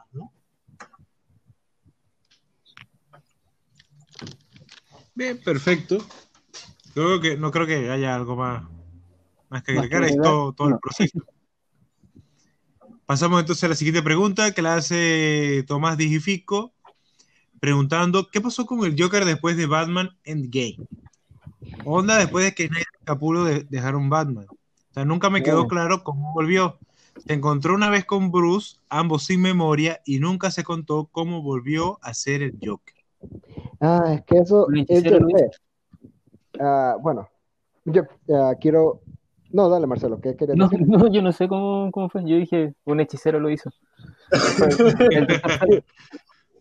Es que realmente iba a explicar, lo dijiste perfectamente bien, porque eso es. Lo que pasa es que después, eh, en ese momento que está cerrando Batman Endgame, sale también ah, Justice League Dark Side War, que sale en ese momento, que supuestamente, es al- no sé si es después de todo eso, no sé, realmente no me queda claro, que mencionaron los tres Jokers. Al principio de Rebirth, realmente no, ah, no se sabe, nadie ocupa al Joker por un año más o menos porque estaban esperando ni Tom King, que, que Batman, ni Tynion, que, escri- que escribía Detective Comics, ni nadie, nadie ocupaba al Joker en el primer año, lo cual era un respiro para el personaje, que lo ocupaban hasta en la sopa. ¿Y por qué? Porque todos estaban esperando, obviamente, el Three Jokers de, Jeff Jones, que seguimos ahorita y hasta ahorita va a salir. Pero vuelve a salir, me, acuerdo perfectamente, hasta Metal. Metal, el mismo Snyder, vuelve a meterlo. Mm, mm. Eh, disculpe que te interrumpa. ¿Qué fue primero, la batiboda o, Metal? No, Metal, Metal. Metal. Mucho, ah, mucho antes. Darkseid World, la de Justice League, ocurre antes de, de, Endgame, porque cuando Bruce es amnésico, eh, Superman creo que ya estaba sin poderes. Sí, sí, tienes razón, tienes razón. Pasaba más o menos para ahí, ¿ah? Es más, ah, Metal pasaba al mismo tiempo que la guerra de bromas y acertijos, más o menos. Pero ese era, ocupaba el Joker, pero en el pasado, así que no, no, cuenta. No, no, no, pero, pero Snyder mete de nuevo al Joker en Metal, esa es la primera aparición oficial del Joker en, en, Rebirth y no explica cómo, o sea, el mismo autor lo mata o lo pero no, no explica cómo regresa, simplemente lo vuelve a meter porque, porque es metal, tiene que vender figuras. Así que. Sí, sí encerrado.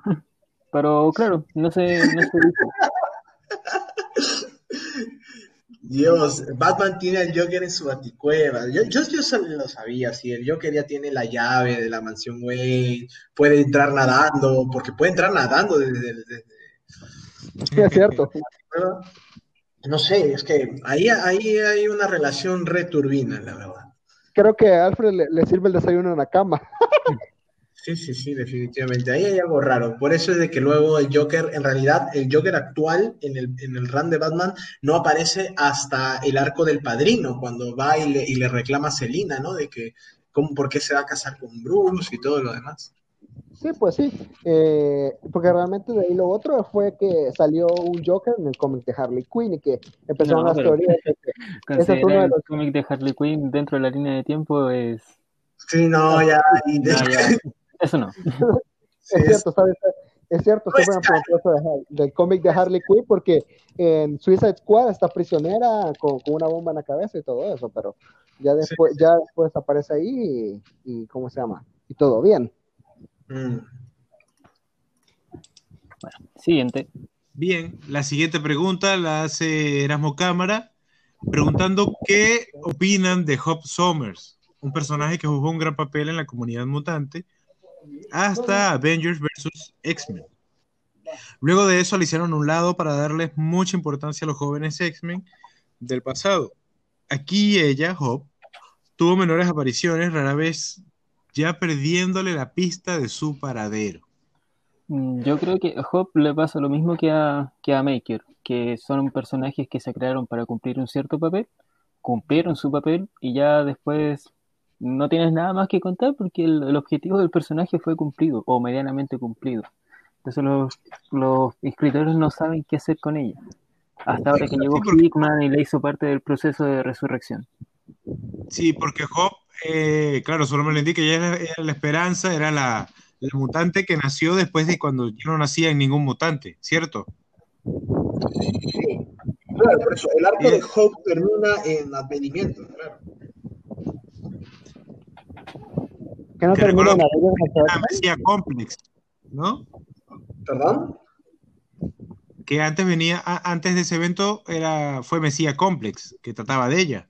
Claro, que no, que no el arco, que no el arco de Hope se termina en Avengers vs. X-Men. Eh, bueno, ah, tienes razón, perdón. Sí, sí, sí. Sí, sí, sí. Ahí, ahí termina. Ahí, de hecho, al final de Avengers vs. X-Men empiezan a salir varios mutantes. Eh, no, a ver, yo recuerdo al final del movimiento, cuando derrotan a, al robot este, al Nimrod este, Bastión, a Bastión, es que empiezan a salir nuevos mutantes, si mal no recuerdo. No. No, fue. Los mutantes en, Avengers vs. X-Men, que Wanda y Hope uh, combinan la, la, resurrección del Fénix con la magia del caos de Wanda y ahí empiezan a salir todos los mutantes. Ah, renacimiento, claro, tienes razón. Está bien. De ahí Hope se le volvió a ver. Mucha gente no sabe esto porque seguro no lo leyeron porque fue un cómic bastante olvidado de mucho, pero es uno de mis favoritos. que Ella apareció en Xbox Volumen 4 cuando ella fue destruida y literalmente eh, quedó en coma, parapléjica creo, y se fusionó con un robot o algo así. Fue un cómic bastante, bastante extraño, bastante extraño, pero a mí me gusta porque, bueno, son x Pero ahora fue bastante ignorado, pero la verdad es que ahora que la, que la vuelven a traer es porque porque bueno, supongo que Hickman no quiere a nadie olvidado, ¿no? Pero la verdad es que, ¿cuál es el rol de Hope? Eh, bufiar a los otros. Este, no, claro, es, una, buffer. Entonces... Y es un reemplazo, recordad, es un reemplazo, porque ¿qué pasa si uno de los cinco se muere? ¿Qué pasa? ¿No van a poder resucitar a nadie? No, Hope tiene el poder de replicar poderes y puede fácilmente tomar el, el rol de alguno de ellos y, y, seguir adelante. Es como un reemplazo también. Es como, es como un dito. Claro. Algo así. Sí, porque Hope apareció en, en Jean Grey por el, volumen de Resurrection de Jean Grey, los cinco o seis números que, no, creo que fueron como 12, no sé, pero el, el número de Jean Grey salió que Jean le estaba pidiendo ayuda para controlar el Fénix y todo eso, y no tenía ningún volado robótico ni nada por el estilo, o sea, eh, ignoraron completamente lo de Edgeworth y simplemente la pusieron como siempre. Sí, tal vez Hope podría ir a una dirección diferente, puede ser un personaje que pueda desarrollarse de alguna forma que bueno, nosotros no vemos. Eh, tendría que venir un escritor que, que, quiera, quiera usar el personaje. Aquí eso no va a pasar, porque como dije al principio, Hope era un personaje que fue creado para tener un cierto destino, y ese destino ya lo cumplió. Ahora más de apariciones secundarias o incluso terciarias en ciertos cómics no va a tener. No la esperen que vaya a ser la protagonista del siguiente evento mutante, porque eso es algo que no va a pasar. Sí, es, es que su arco ya terminó ya. Es como esa gente que quiere a Júbilo de protagonista por ahí. ¿En serio? Ni, los, de la serie X-Men de los 90 quieren eso. Bien, la siguiente pregunta la hace Albert Perny preguntando, ¿por qué habiendo tantas editoriales con un catálogo tan amplio, solo contamos a Marvel y DC como los dos grandes potencias? Bueno, eso tiene... Eso Pero eso tiene Sí, tiene dos partes, que es la parte histórica, digamos, que Marvel es editoriales más viejas, que siguen aún, y la otra es la cuota del mercado. Marvel tiene una cuota de casi el, cuarenta y tantos por ciento, DC el, casi el 30, y el resto se parten entre, ¿cuánto? 10 editoriales, Image, Top Cow, eh, la que quieras. Sí, igual, por ejemplo, la única que se podríamos acotar, pero ya es un tema no de dinero, pero sí de respeto, de prestigio o de calidad, sería Image. Pero de ahí las otras, para nada. La única que resaltaba era eh, Valiant, pero también ya Valiant ya, ya se fue al abismo. Y ahora Boom está surgiendo sí, incluso, incluso hay gente que cataloga a IMAX como mainstream ya por el tiempo que ya lleva. Estamos hablando de una editorial que es de, de qué, del 98, por ahí, 99, IMAX. Y Dark Horse poco a poco se va a ir siguiendo, se va a seguir hundiendo, en mi opinión, porque ¿Por qué? un problema ahí, parece? Dark Horse. No, que, que Dark Horse se va a ir hundiendo porque mayormente sus cómics. licencia. Bastante. Exactamente. ¿Cuál era el que más vendía? Star Wars. Era su licencia más valiosa y la perdió cuando Disney compró y compró a, Star Wars, Lucasfilm, y se lo pasó a Marvel, obviamente, que es su propia editorial de cómics. También tenías a Alien y Depredador en Dark Horse. ¿Qué pasó? Marvel compró Fox y, se llevó a Alien y Depredador también a Marvel. O sea, Conan, también era de Dark Horse. Sí, o sea, es, eh, si Dark Horse depende solo de licencias, que Disney vaya comprando cada una de esas licencias, poco a poco se va a menos que hagan sus propios personajes. Sí, o que Disney compre Dark Horse y ya. que Disney no se puede por la ley de monopolio. Se, se convierte en Dark Pony. Sí, claro, pero no se podría por la misma ley de monopolio, por la misma razón que en su momento no pudo comprar TC en los 80, que creo que fue cuando DC estuvo muy mal. Ahorita. Bueno. por lo menos IMAX es del 92 y IMAX hay gente que la mete ya en el mainstream porque mainstream en sí significa eh, la corriente, la tendencia mayoritaria. Sí, yo también opino lo mismo. Y es lo que estamos viendo, por lo menos en lo, con los últimos Eisner, que todo es indie, indie, pero vemos a Boom Studios, eh, nombres de, bueno, el, la, la, el, que ganó el mejor cómic, el de Mariko Tamaki, lo publica una editorial que es una librería. ¿Vieron que nadie la había oído en su vida y le ganó Immortal Hulk también? Por eso.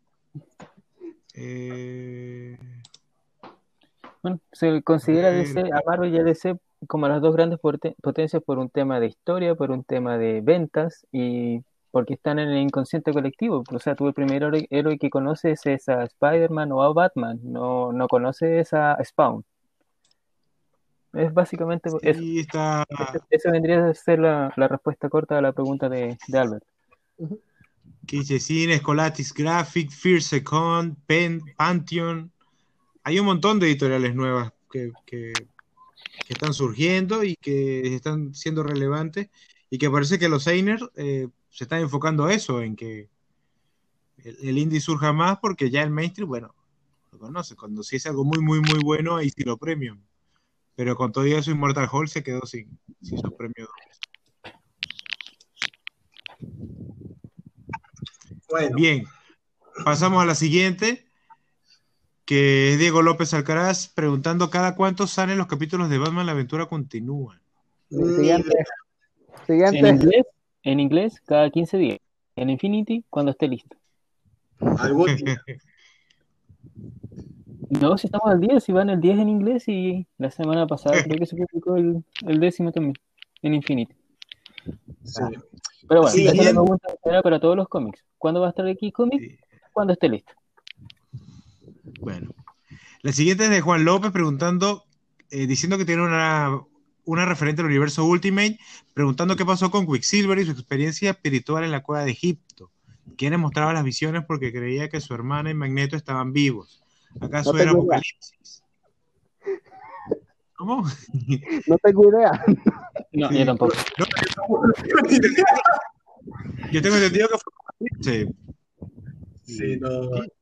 Sí. Perdón. Es Egip- o sea, ti- tienes dos, dos pistas. Es Egipto y tiene que ver con mutantes.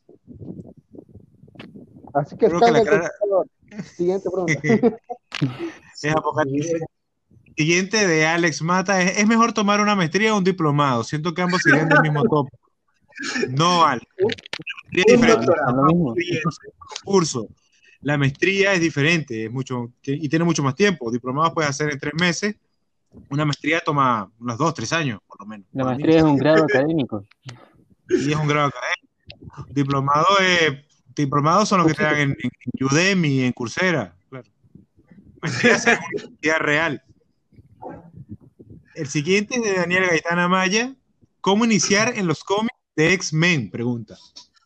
Eh, a ver, yo más o ¿Puede menos con los de respondería, Hickman?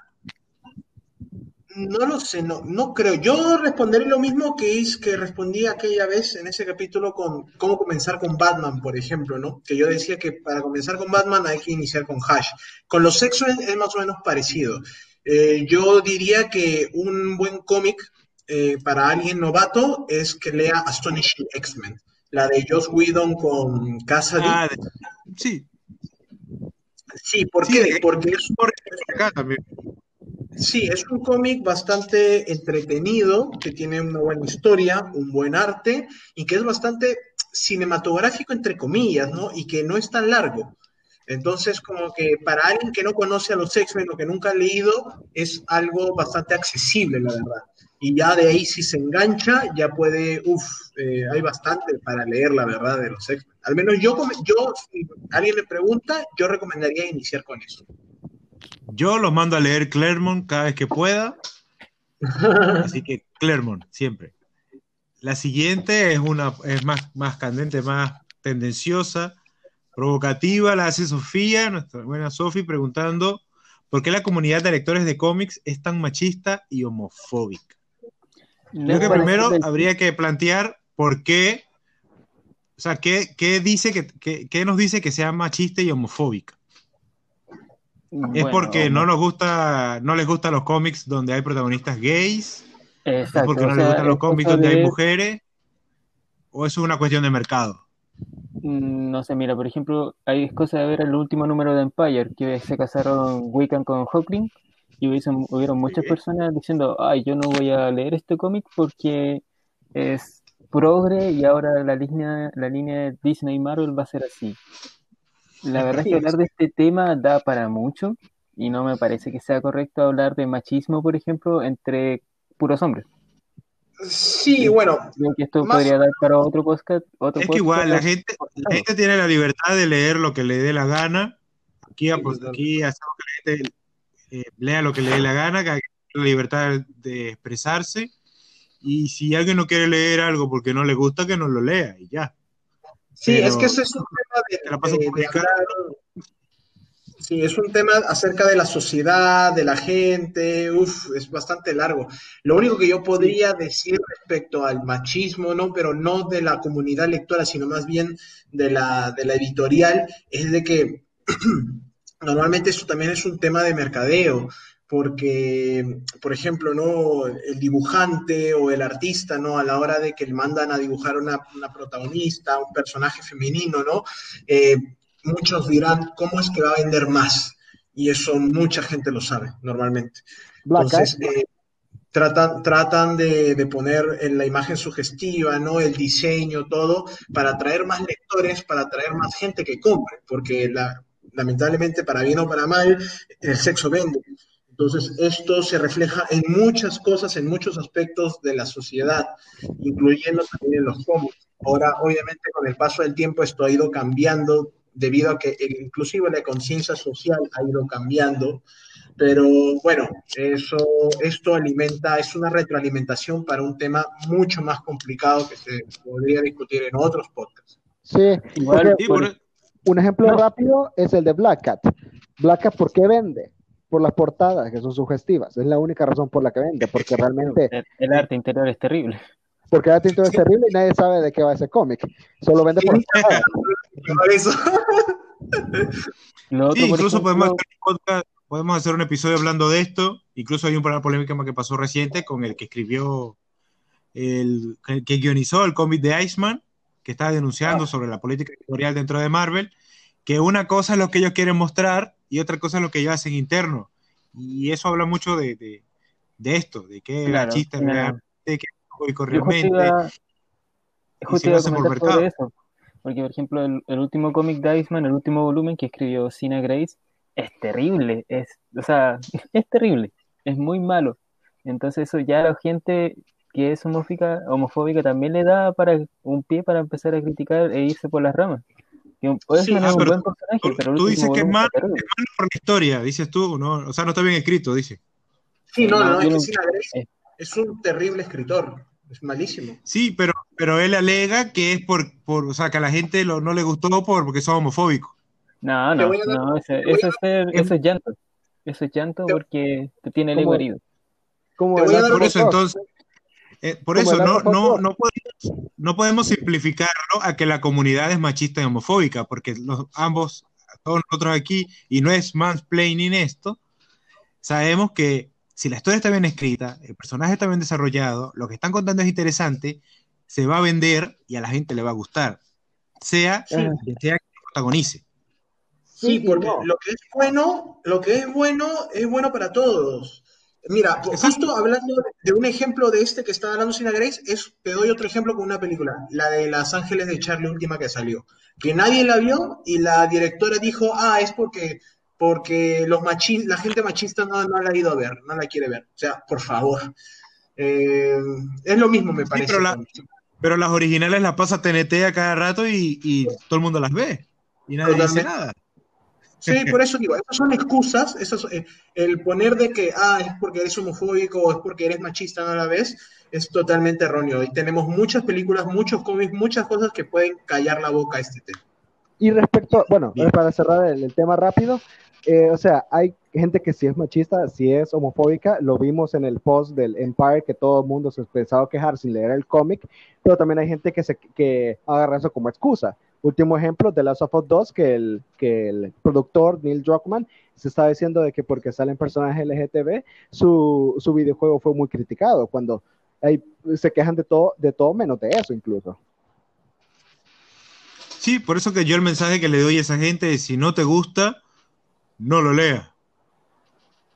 Y sí, sí, ya te vimos cuando lo comentaste, tranquilo, ya. Ya tienes tu minuto de fama. Pero si no te gusta, no lo leas. Si no quieres ver, no quieres leer gays, bueno, lee otra cosa. Y ya, si sabes que el protagonista de Empire es Hulkling y su novio es Wiccan, tú sabes que va a haber momentos en los que lo van a contar. Así que si no te gusta, bueno, ve otra cosa. Tan Sí, sencillo como es. No, nosotros no vamos, no vamos a dejar de hacerlo porque no te gustó. Así que Totalmente. Siguiente. tranquilo.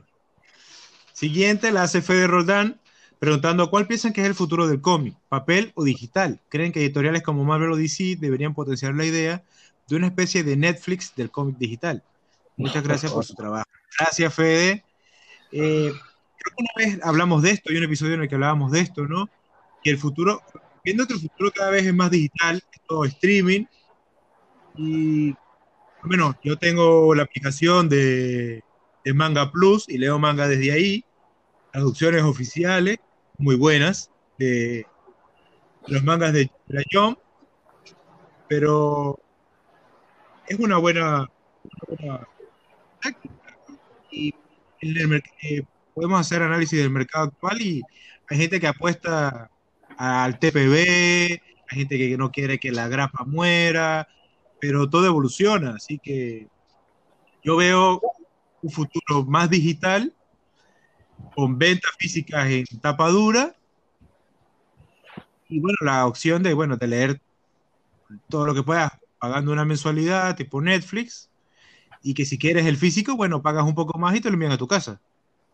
Pues sí, porque y, y realmente es necesario que se vaya a lo digital porque realmente, seamos sinceros, el mundo ya no está para estar matando tantos árboles como para estar imprimiendo tantos cómics.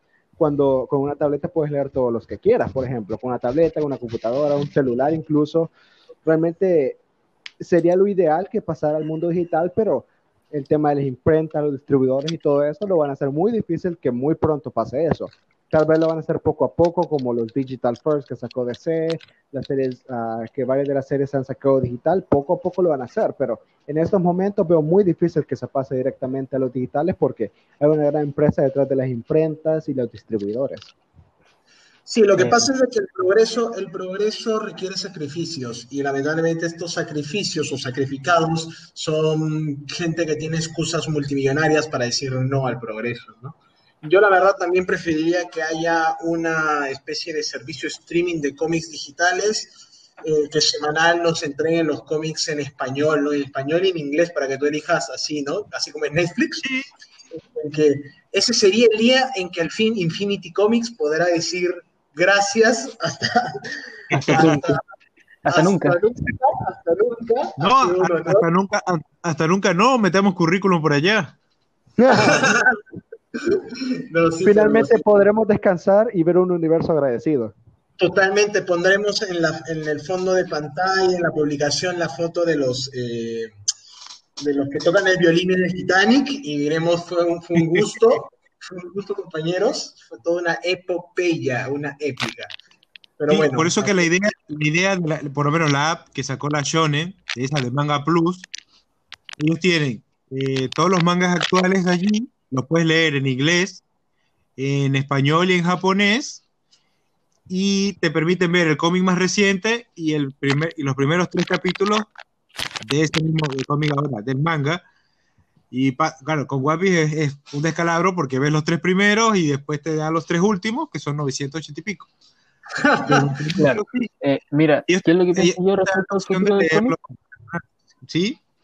Eh, si bien va, yo sinceramente creo que va a seguir como hasta ahora, va, si bien va a haber un aumento de venta de cómic digital, pero el papel va a seguir predominando. Como alguien que le gusta mucho leer, eh, en, en, desmedro de los pobres árboles, digamos, eh, la experiencia de leer en papel es mucho mejor que leer en pantalla. Tiene, no sé, como una magia distinta, por decirlo de alguna manera. Ahora, sí, pero es, cuestión, es, cuestión, también de la cultura, porque por lo menos nosotros venimos, venimos de leer. Ahora, las nuevas generaciones vendrán o nacen ya leyendo en pantalla. Es como cuando, bueno, yo recuerdo haber visto una vez eh, que le preguntaron a un niño que hiciera el gesto como si estuviera llamando. Y él, en vez de poner, eh, o sea, los tres dedos del medio hacia acá, el meñique y el pulgar extendido, lo que hizo fue agarrar la palma y se la puso a la mano. Claro. Pero yo sinceramente creo que el papel va a seguir predominando, pero el digital va a tener un aumento en las ventas. Y respecto al servicio, un servicio de streaming de cómics, por ejemplo, eh, bueno, DC ya tuvo el intento con el DC Universe y creo que lo van a cerrar. Así que no creo que... Sí, porque los, lectores de cómics seguimos siendo gente de mucha edad, por no decir la que tenemos nosotros. Y por ejemplo, en realidad el ejemplo de, de, manga, de manga, ¿cómo es que se llama la ubicación? Manga Plus. Ah, manga, Plus.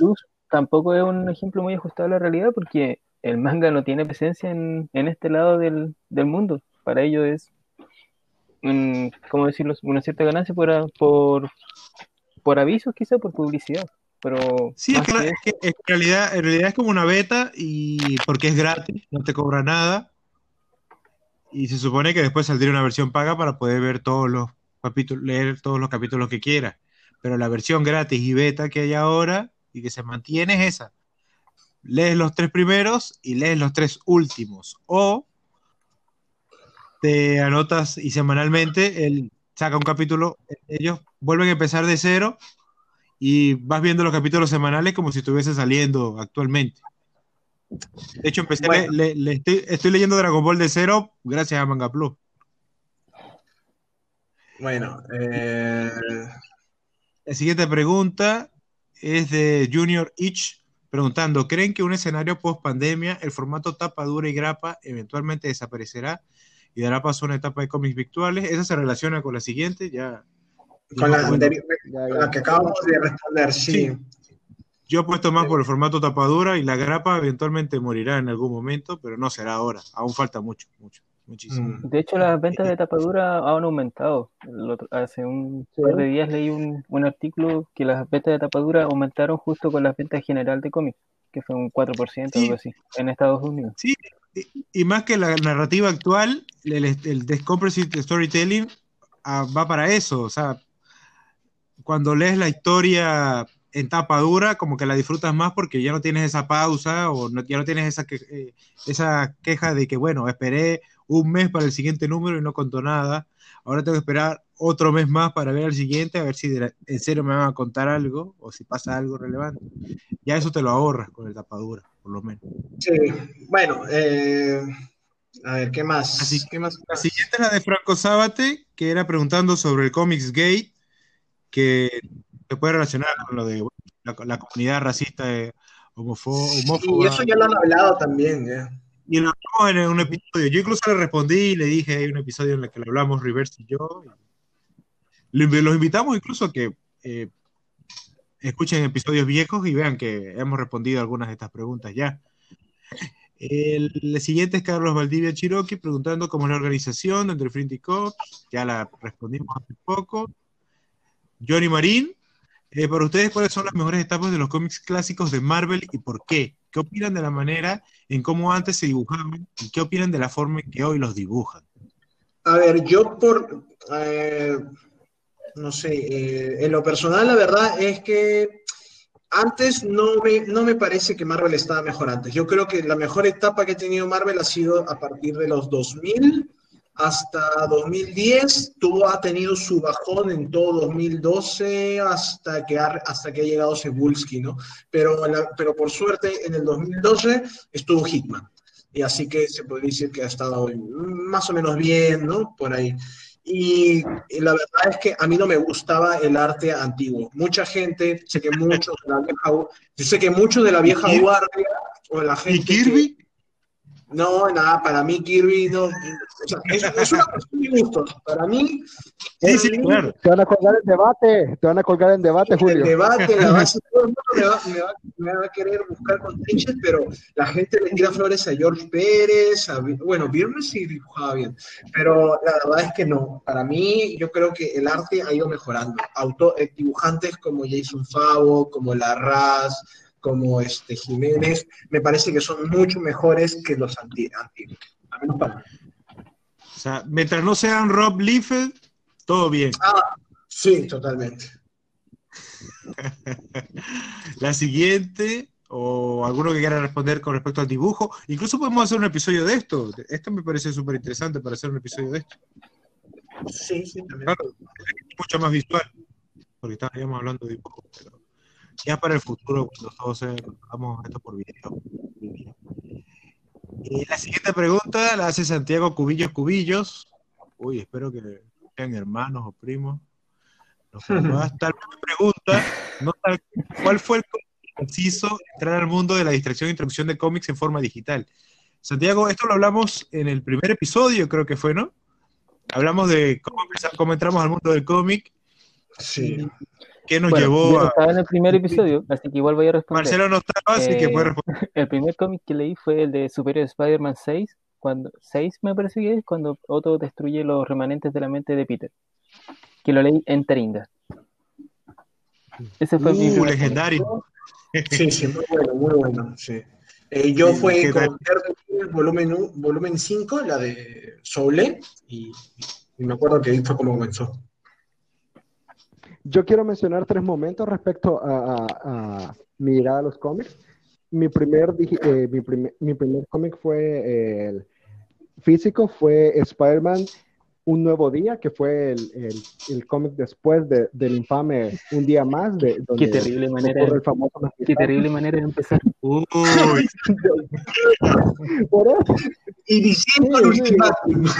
bueno, pero era, vir- era virgen de cómics, no, no, no sabía lo que era. Pero- como yo no como yo no venía, ajá, como yo no venía sabiendo las historias, me pareció bastante bueno, pero ya ahorita viendo lo que había pasado antes, ya, ya, ya no mucho. De ahí, en digital, comencé con el, con, también, también dirá Marcelo que mala, mala, mala forma de iniciar, porque comencé con Batman New 52 y sus, y, y los demás ah, cómics de respecto al murciélago, porque una compañía del colegio me los pasó por, por USB.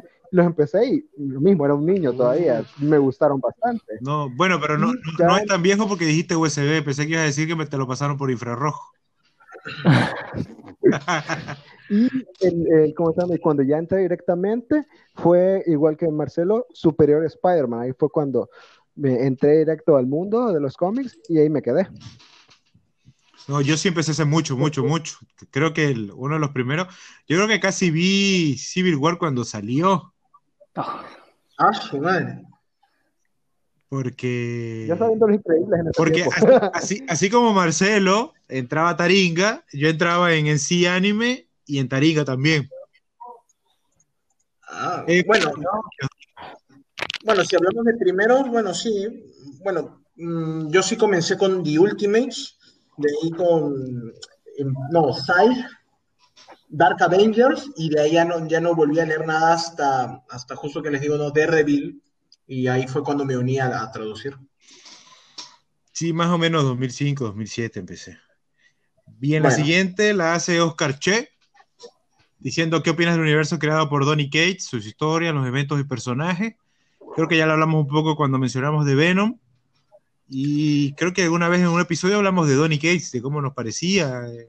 Sí, yo lo único que puedo, todo. yo lo único que puedo aportar de Donny Cates es que me parece que es muy bueno creando personajes nuevos. Hasta ahorita me han gustado todos, pero Y explotándolos. y explotándolos. Pero respecto a sus eventos y sus historias, hay algunos bien, otros mal, pero no me parece tan genial. Pero de que los personajes, los diseños, increíble. Sí, es más regular bueno que bueno bueno. Mm, Pues al, me- pues al menos para, para regalías le va a servir Null. Ah, sí. Ah, claro, importante, e- es un hombre que piensa en futuro. Después de que se ha casado. Bien, la siguiente la hace Milton Daniel Almaraz Morita, preguntando si sabemos la cronología definitiva del universo Marvel en los cómics de 16. No, No somos como, como Feige y como esa gente que según tiene un, un mapa, un calendario por ahí, pero siempre está la wikia para, para revisar un poco. Igual siempre sale algo nuevo y hay que cambiar. ¿Quién? Y ah, bueno, quiero, quiero recomendarles un cómic que tradujo Leto aquí también, que es History of the Marvel Universe, que salió Ah, hace relativamente poco, que, que ese es lo más cercano que vas a tener, que es sencillo y bastante bueno. respecto a la cronología de Marvel. Está en la página de Infinity Comics, búscalo como History of the Marvel Universe y ahí vas a ver en, resu- en resum- muy buen resumen respecto al universo Marvel y a su historia. Bien, la siguiente es de Carlos Antonio Ortiz Arauz, preguntando qué nos motiva a realizar el trabajo y qué escritores jóvenes nos gustan. Las mujeres, definitivamente. Sí, sí, Carlos. Mira, Ca- Ah, Carlos, salió. no tienes idea de la cantidad de mujeres que se están boicoteando. No sabes, no sabes cómo sirve este, esto para Sí, sí, te, te escriben por privado, te mandan fotos, todo, todo. Es increíble. Hombres y mujeres. Sí. No sé, no sé con respecto a mis compañeros, pero uf, No hay nada más ético que maqueta. Sí, esto cambió mi vida totalmente. y bueno, de escritores jóvenes que nos gusten, bueno, no sé, eh, el mismo Donny Cates. Donny Cates y Mariko Tamaki me gustan, les veo mucho futuro.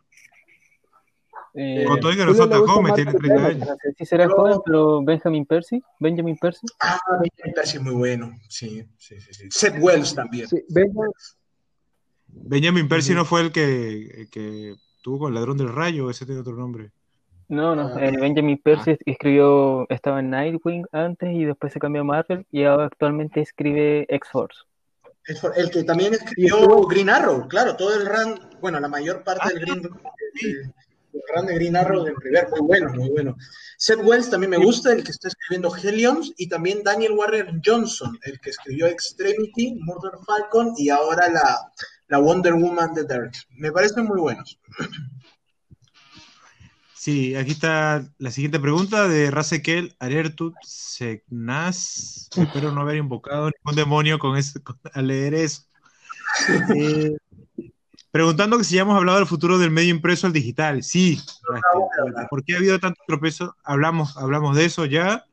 Te invitamos a repasar nuestros episodios. Incluso hace, hace ratito, par de minutos, puedes regresar a la grabación y escucharás un poquito.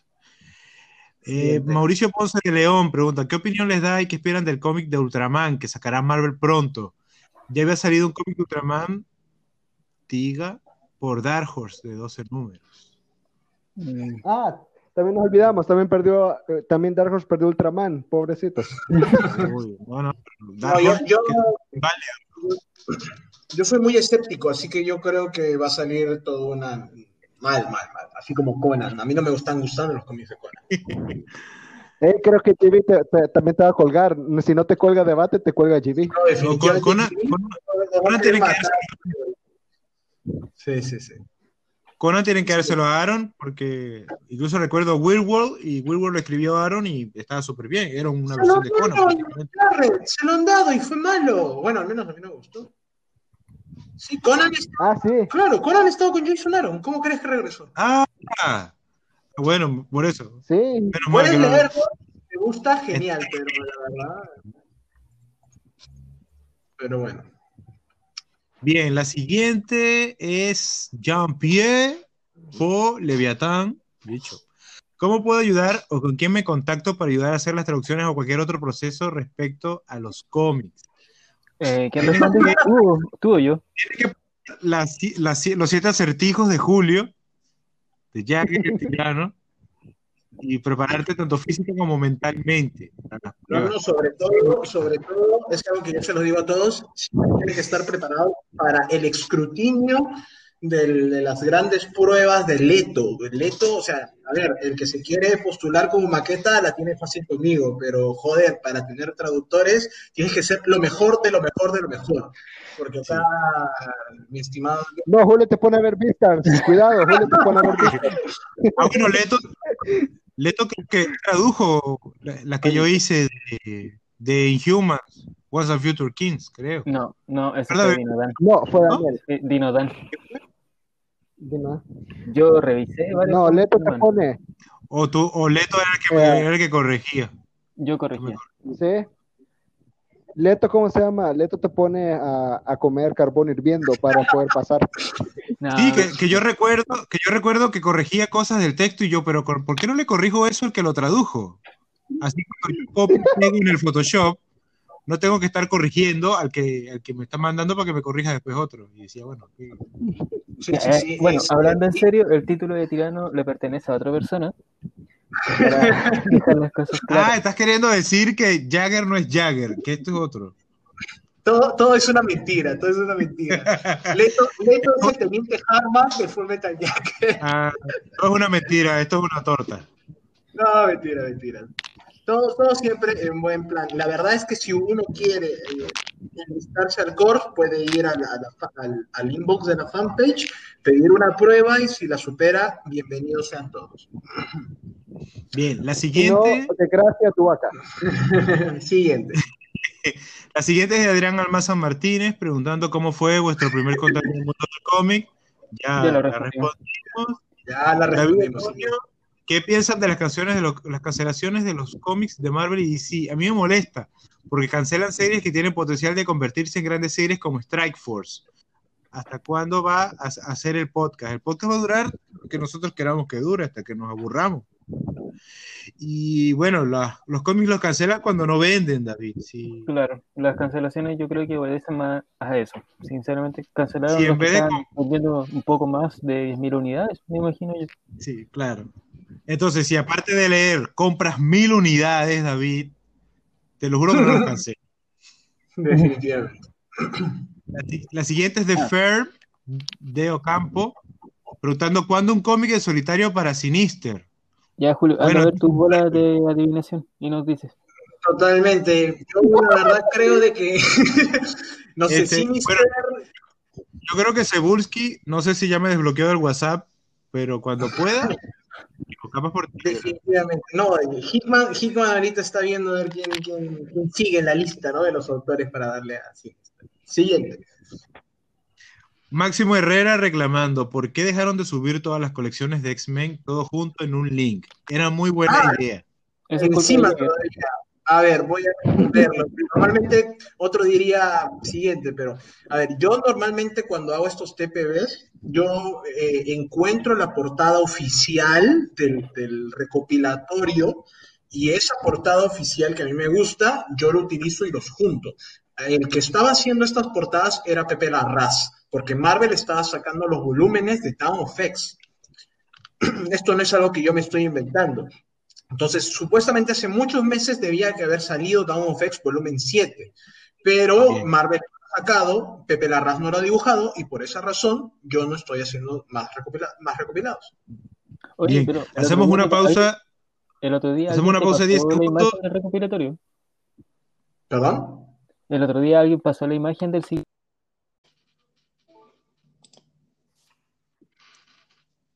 Bien, creo que puedo cortar cuando dijiste lo último de Pepe Larraz. Ya, a ver. Cuando no, cuando no entendiste lo último que dijo Leto. Y Eh, ah, no, eh, porque- sí, no, es que eh, justo Marcelo me dijo de que ya habían enviado, yo no he revisado, no he revisado la, el- si es que ya habían sacado ya la portada de Dawn of X 7. Si ya lo sacaron en, en unos días o mañana, ya hago el otro recopilatorio. No recuerdo quién fue quien la envió, pero alguien pasó la imagen. Bueno, Bien, la, si- la siguiente pregunta la hace a Marcelo Muñoz preguntando quién manda en realidad, Jagger o GB. No, y bueno, A ver, vamos a explicar, vamos a explicar esto. Eh, en realidad, a, a pesar de que yo uh, figure como el, el líder, el administrador principal o el, cofundador junto con Reverse Flash, ya que eh, entre él y yo también fuimos los que sobrevivimos o los que de- este, tomamos la cabeza después de lo de Dalax, en realidad eh, no, es una, no es una cosa de que yo soy el único que manda o yo soy el único que hace todo, ya que yo delego bastante, muchísimo, la verdad, y cosas muy importantes a todo un consejo, casi más o menos como en Cracoa, eh, este, a muchas personas que tienen cargos muy, muy, muy relevantes. Por ejemplo, ¿no? Eh, Leto mismo, él se encarga de mantener bien organizado y al día el Excel, que es un elemento, una herramienta muy importante para nosotros, ya que ahí es donde están eh, todas las series que hacemos, todas las novedades que vamos a hacer, en qué números estamos, es- estamos, si es que esa serie está atrasada o no. Toda esa parte, aparte de que él es un- uno de nuestros mejores traductores y el encargado de los correctores y también y, también, y también es el, es el, el, el, perro guardián, ¿no? De tanto los traductores y correctores de los que van a entrar, ¿no? Eh, por ejemplo, GB, GB Williams es uno de nuestros, nuestro traductor más, este, más dedicado, el que más se rompe el lomo. Eh, es también el encargado, yo mismo le, le di el, el, honor de encargarse de todas las series independientes, de los megaproyectos, por ejemplo, ¿no? como Giant Days, las Tortugas Ninjas. Eh, él también se encarga de, de los anuncios, eh, Reverse Flash es más o menos como el antitirano, ¿no? El, el, que, el, que, está ahí manteniendo con el botón de, la, de control antes de que algún día me, me, me, me bloquee. ¿Quién más? Eh, Arnold, eh, perdón, Pete Starker, ya casi empiezo a revelar los, nombres. Este, Pete Starker, por ejemplo, es nuestro bibliotecario, él es el que se encarga de los álbumes, de las notas, aparte que también es otro de nuestros traductores más eficientes. También tenemos a Ferchino, a Bruno Rules, que son los encargados de, de encontrar las fuentes para ayudarnos ¿no? Con, a nosotros los maquetas. La verdad es de que el grupo está bien organizado, somos toda una buena maquinaria, la verdad que cada vez vamos tratando de mejorar para que esto funcione incluso cuando nosotros no estemos eh, porque en algún momento todo se acaba, incluyendo nosotros mismos, pero lo que yo busco al menos, lo que yo deseo como líder es de que esto siga incluso cuando yo no esté. Entonces, eh, de que yo doy, normalmente, normalmente yo soy el que doy, por ejemplo, si hay algún problema, y es bastante complicado, complejo y los chicos prefieren de que tome el asunto en mis manos, yo lo puedo solucionar personalmente, no solamente en el course, también en la base pasa lo mismo, pero mi trabajo, por ejemplo, eh, más esencial en el grupo es de que es el factor humano, me parece, porque, por ejemplo, yo soy el que se encarga de, conversar, conocer sobre todo a los 50 miembros del equipo, ¿no? O más o menos por ahí el número aproximado, eh, conocer cuáles son sus gustos, cuáles son sus fortalezas, sus debilidades, tratar de más o menos entenderlos, conocerlos para que así poder yo generar una estrategia, ¿no? También estar al día en los cómics, saber cuáles cómics son los importantes, cuáles no. O sea, se puede decir que eh, ese, es, ese es mayormente mi, mi, labor más esencial, el poder generar las estrategias para poder seguir eh, llevando esto de manera organizada. Ahora que yo, yo, no sé si se prueba. Igual eh, en los comentarios Carla aprovechó y respondió. Que... sí, que Carlita, que, que era Madame Infinity, sí, algunas veces este, ella es la que me susurra, la que me susurra en el oído. ¿no? ¿Quién manda? Ella ¿Quién? Tú eres tan... ¿Mm? ¿Perdón? No. ¿Quién manda? Como la Manda Julio, manda Jagger, eh, por dos razones. Una, porque es un líder natural, y dos, porque nadie quiere su puesto. no, me dejan, no me dejan morir, no me dejan morir, no me dejan vivir. sí. La siguiente pregunta la hace Brian Ariel preguntando dónde escucho los podcasts. Los podcasts eh, si están disponibles en todas las plataformas, están en Spotify y en Google Podcasts, Apple Podcasts, en iBooks, están en todas las plataformas de podcast. Nosotros utilizamos Anchor para grabar, que incluso lo puedes encontrar allí. La diferencia que en Anchor eh, se dividen en secciones y puedes saltarte algunas partes las que quieras y ves directamente al tema que, corresponde. Eh, yo en lo personal lo vuelvo a escuchar por Google Podcast porque uso más Google Podcast que Spotify. Spotify lo dejo para la música y los podcasts con Google Podcast. Eh, el episodio se sube, se graba en Anchor, se sale ahí y del mismo Anchor, que eh, los mismos dueños son los de Spotify, apenas está en Anchor, apenas está en Spotify. Ya en los siguientes minutos eh, se va subiendo en las otras automáticamente. Aparece en Google Podcast, en Apple Podcast, iBooks, en todo lo que termina en podcast aparece. También no se olviden de que lo pueden encontrar así como Luna de Plutón en el Imperio Romano, en los abismos marinos, en la Deep Web y también en Venezuela. En la Deep Web Podcast, sí, ¿no? incluso en Venezuela, cuando hay internet pueden escucharlo. Cuando hay oportunidad de robar Wi-Fi también aprovechen y lo descarguen. Ahora, la, la siguiente pregunta es la de Rommel García, preguntando qué es lo más difícil de hacer un podcast sobre cómics. Eh, podemos hablar un poco sobre cómo nos organizamos. Cuando empezamos, eh, fuimos lanzando ideas. Creo que lo primero que yo les hice fue, bueno, planifiquemos por lo menos los próximos cuatro episodios que podríamos hablar por temáticas y nos vamos preparando. Usualmente eh, hacemos un guion en el que establecemos los puntos de la, del, que vamos a tocar con respecto al tema y los vamos hablando. Eh, vamos rotando siempre los hosts, usualmente siempre estoy yo porque fue el de la, el de la idea que se la plantea a Julio cuando empezó lo de la pandemia, aprovechando que todos vamos a estar encerrados y que bueno, es una forma de conocernos, de conocernos más y de, de amistar, amistarse mejor aquí en la, en la base, porque siempre estamos posteando y comentando cosas y bueno, a veces uno quiere, no sé, escuchar. De repente, hablando salen cosas diferentes que escribiendo. Y no sé, por, el podcast no te pueden banear. Entonces, puede decir cualquier cosa todavía.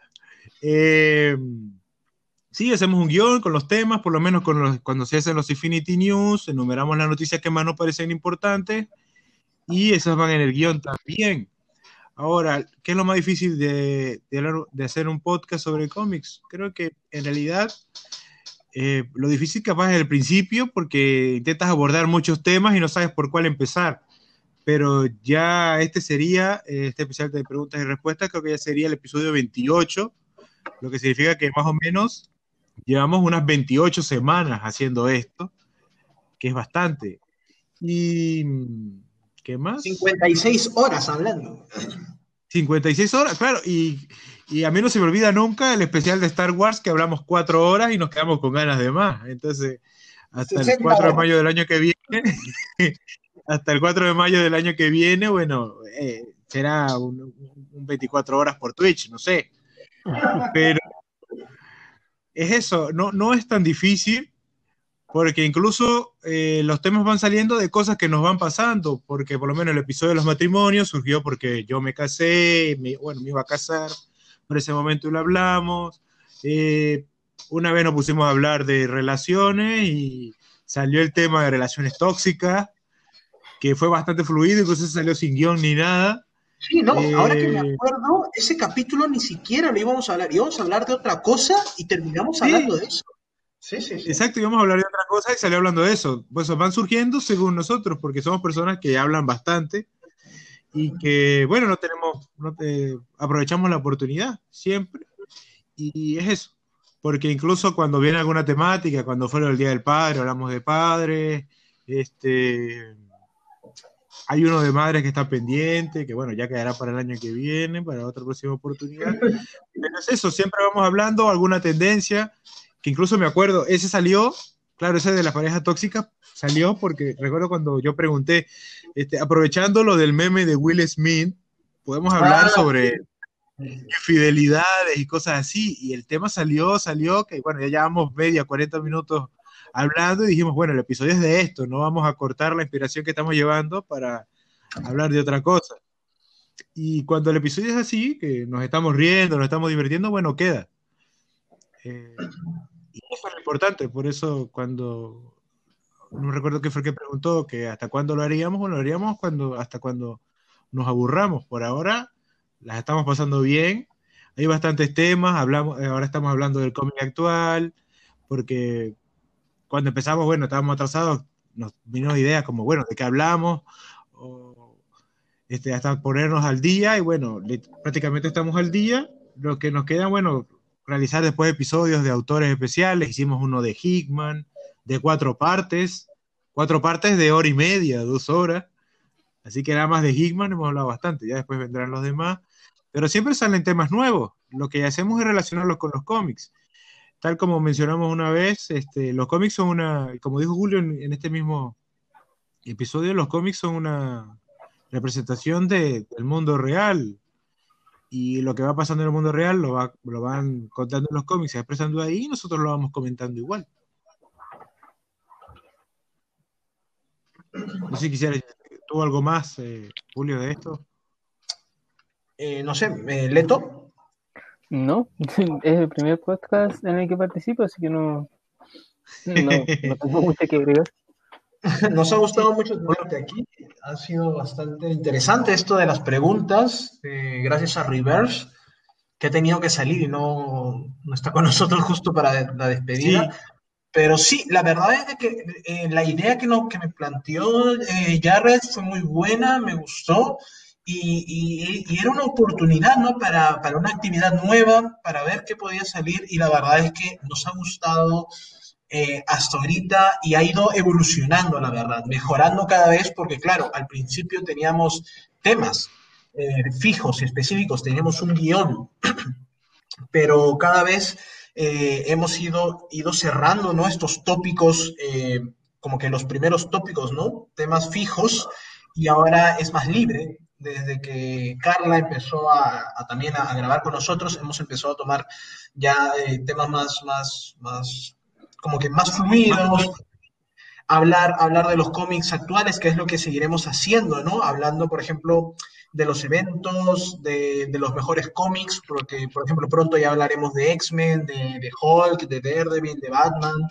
eh, y así. Y si sale alguna noticia, también este, Jared con Reverse hacen los flash news, ¿no? Eh, o cuando pase algún evento o alguna, alguna cosa que, que, que llame la atención, seguiremos, pues. Sí, que ha ido mejorando porque al principio ninguno conocía la voz de ninguno creo que nada más tú y, Nomi, y alguno ah, que otro así, en, algo puntual.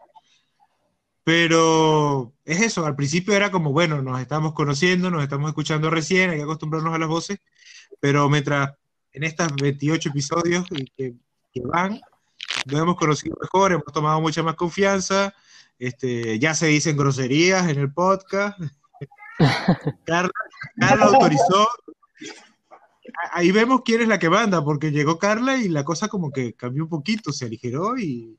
bueno, sí, sí, seguimos. Ahí, respondemos a la pregunta anterior. Pero sí, y continuará mientras nos sigamos divirtiendo y llevando todo bien. Y mientras Infinity siga, el Infinity Podcast también. Eh, así concluimos entonces este episodio. Fue bueno tener a Leto aquí con nosotros. Que ojalá, bueno, estés después en, en un próximo, en un próximo episodio en el que Gracias. queda sumarte estás. Eh, le digo a, a Riverso que, que, te avise según la temática del, del episodio y si quieres ahorita te viene, no hay ningún problema. Gracias, esto sí fue una buena, buena primera experiencia. Eh, ojalá se repita. sí, sí, ya en el futuro podrás, podrás decir grosería. Sí, supongo que para el evento de King in Black, que de todas maneras lo tocaremos, ya que justo tú lo vas a, tú vas a ser uno de los, los traductores, eh, fácil también te puedes unir para, para, poder hablar del evento, ¿no? Con los demás. Sí. Así es, ahí tenemos un podcast eh, ya agendado. Bien, entonces gracias eh, Jagger, gracias Leto.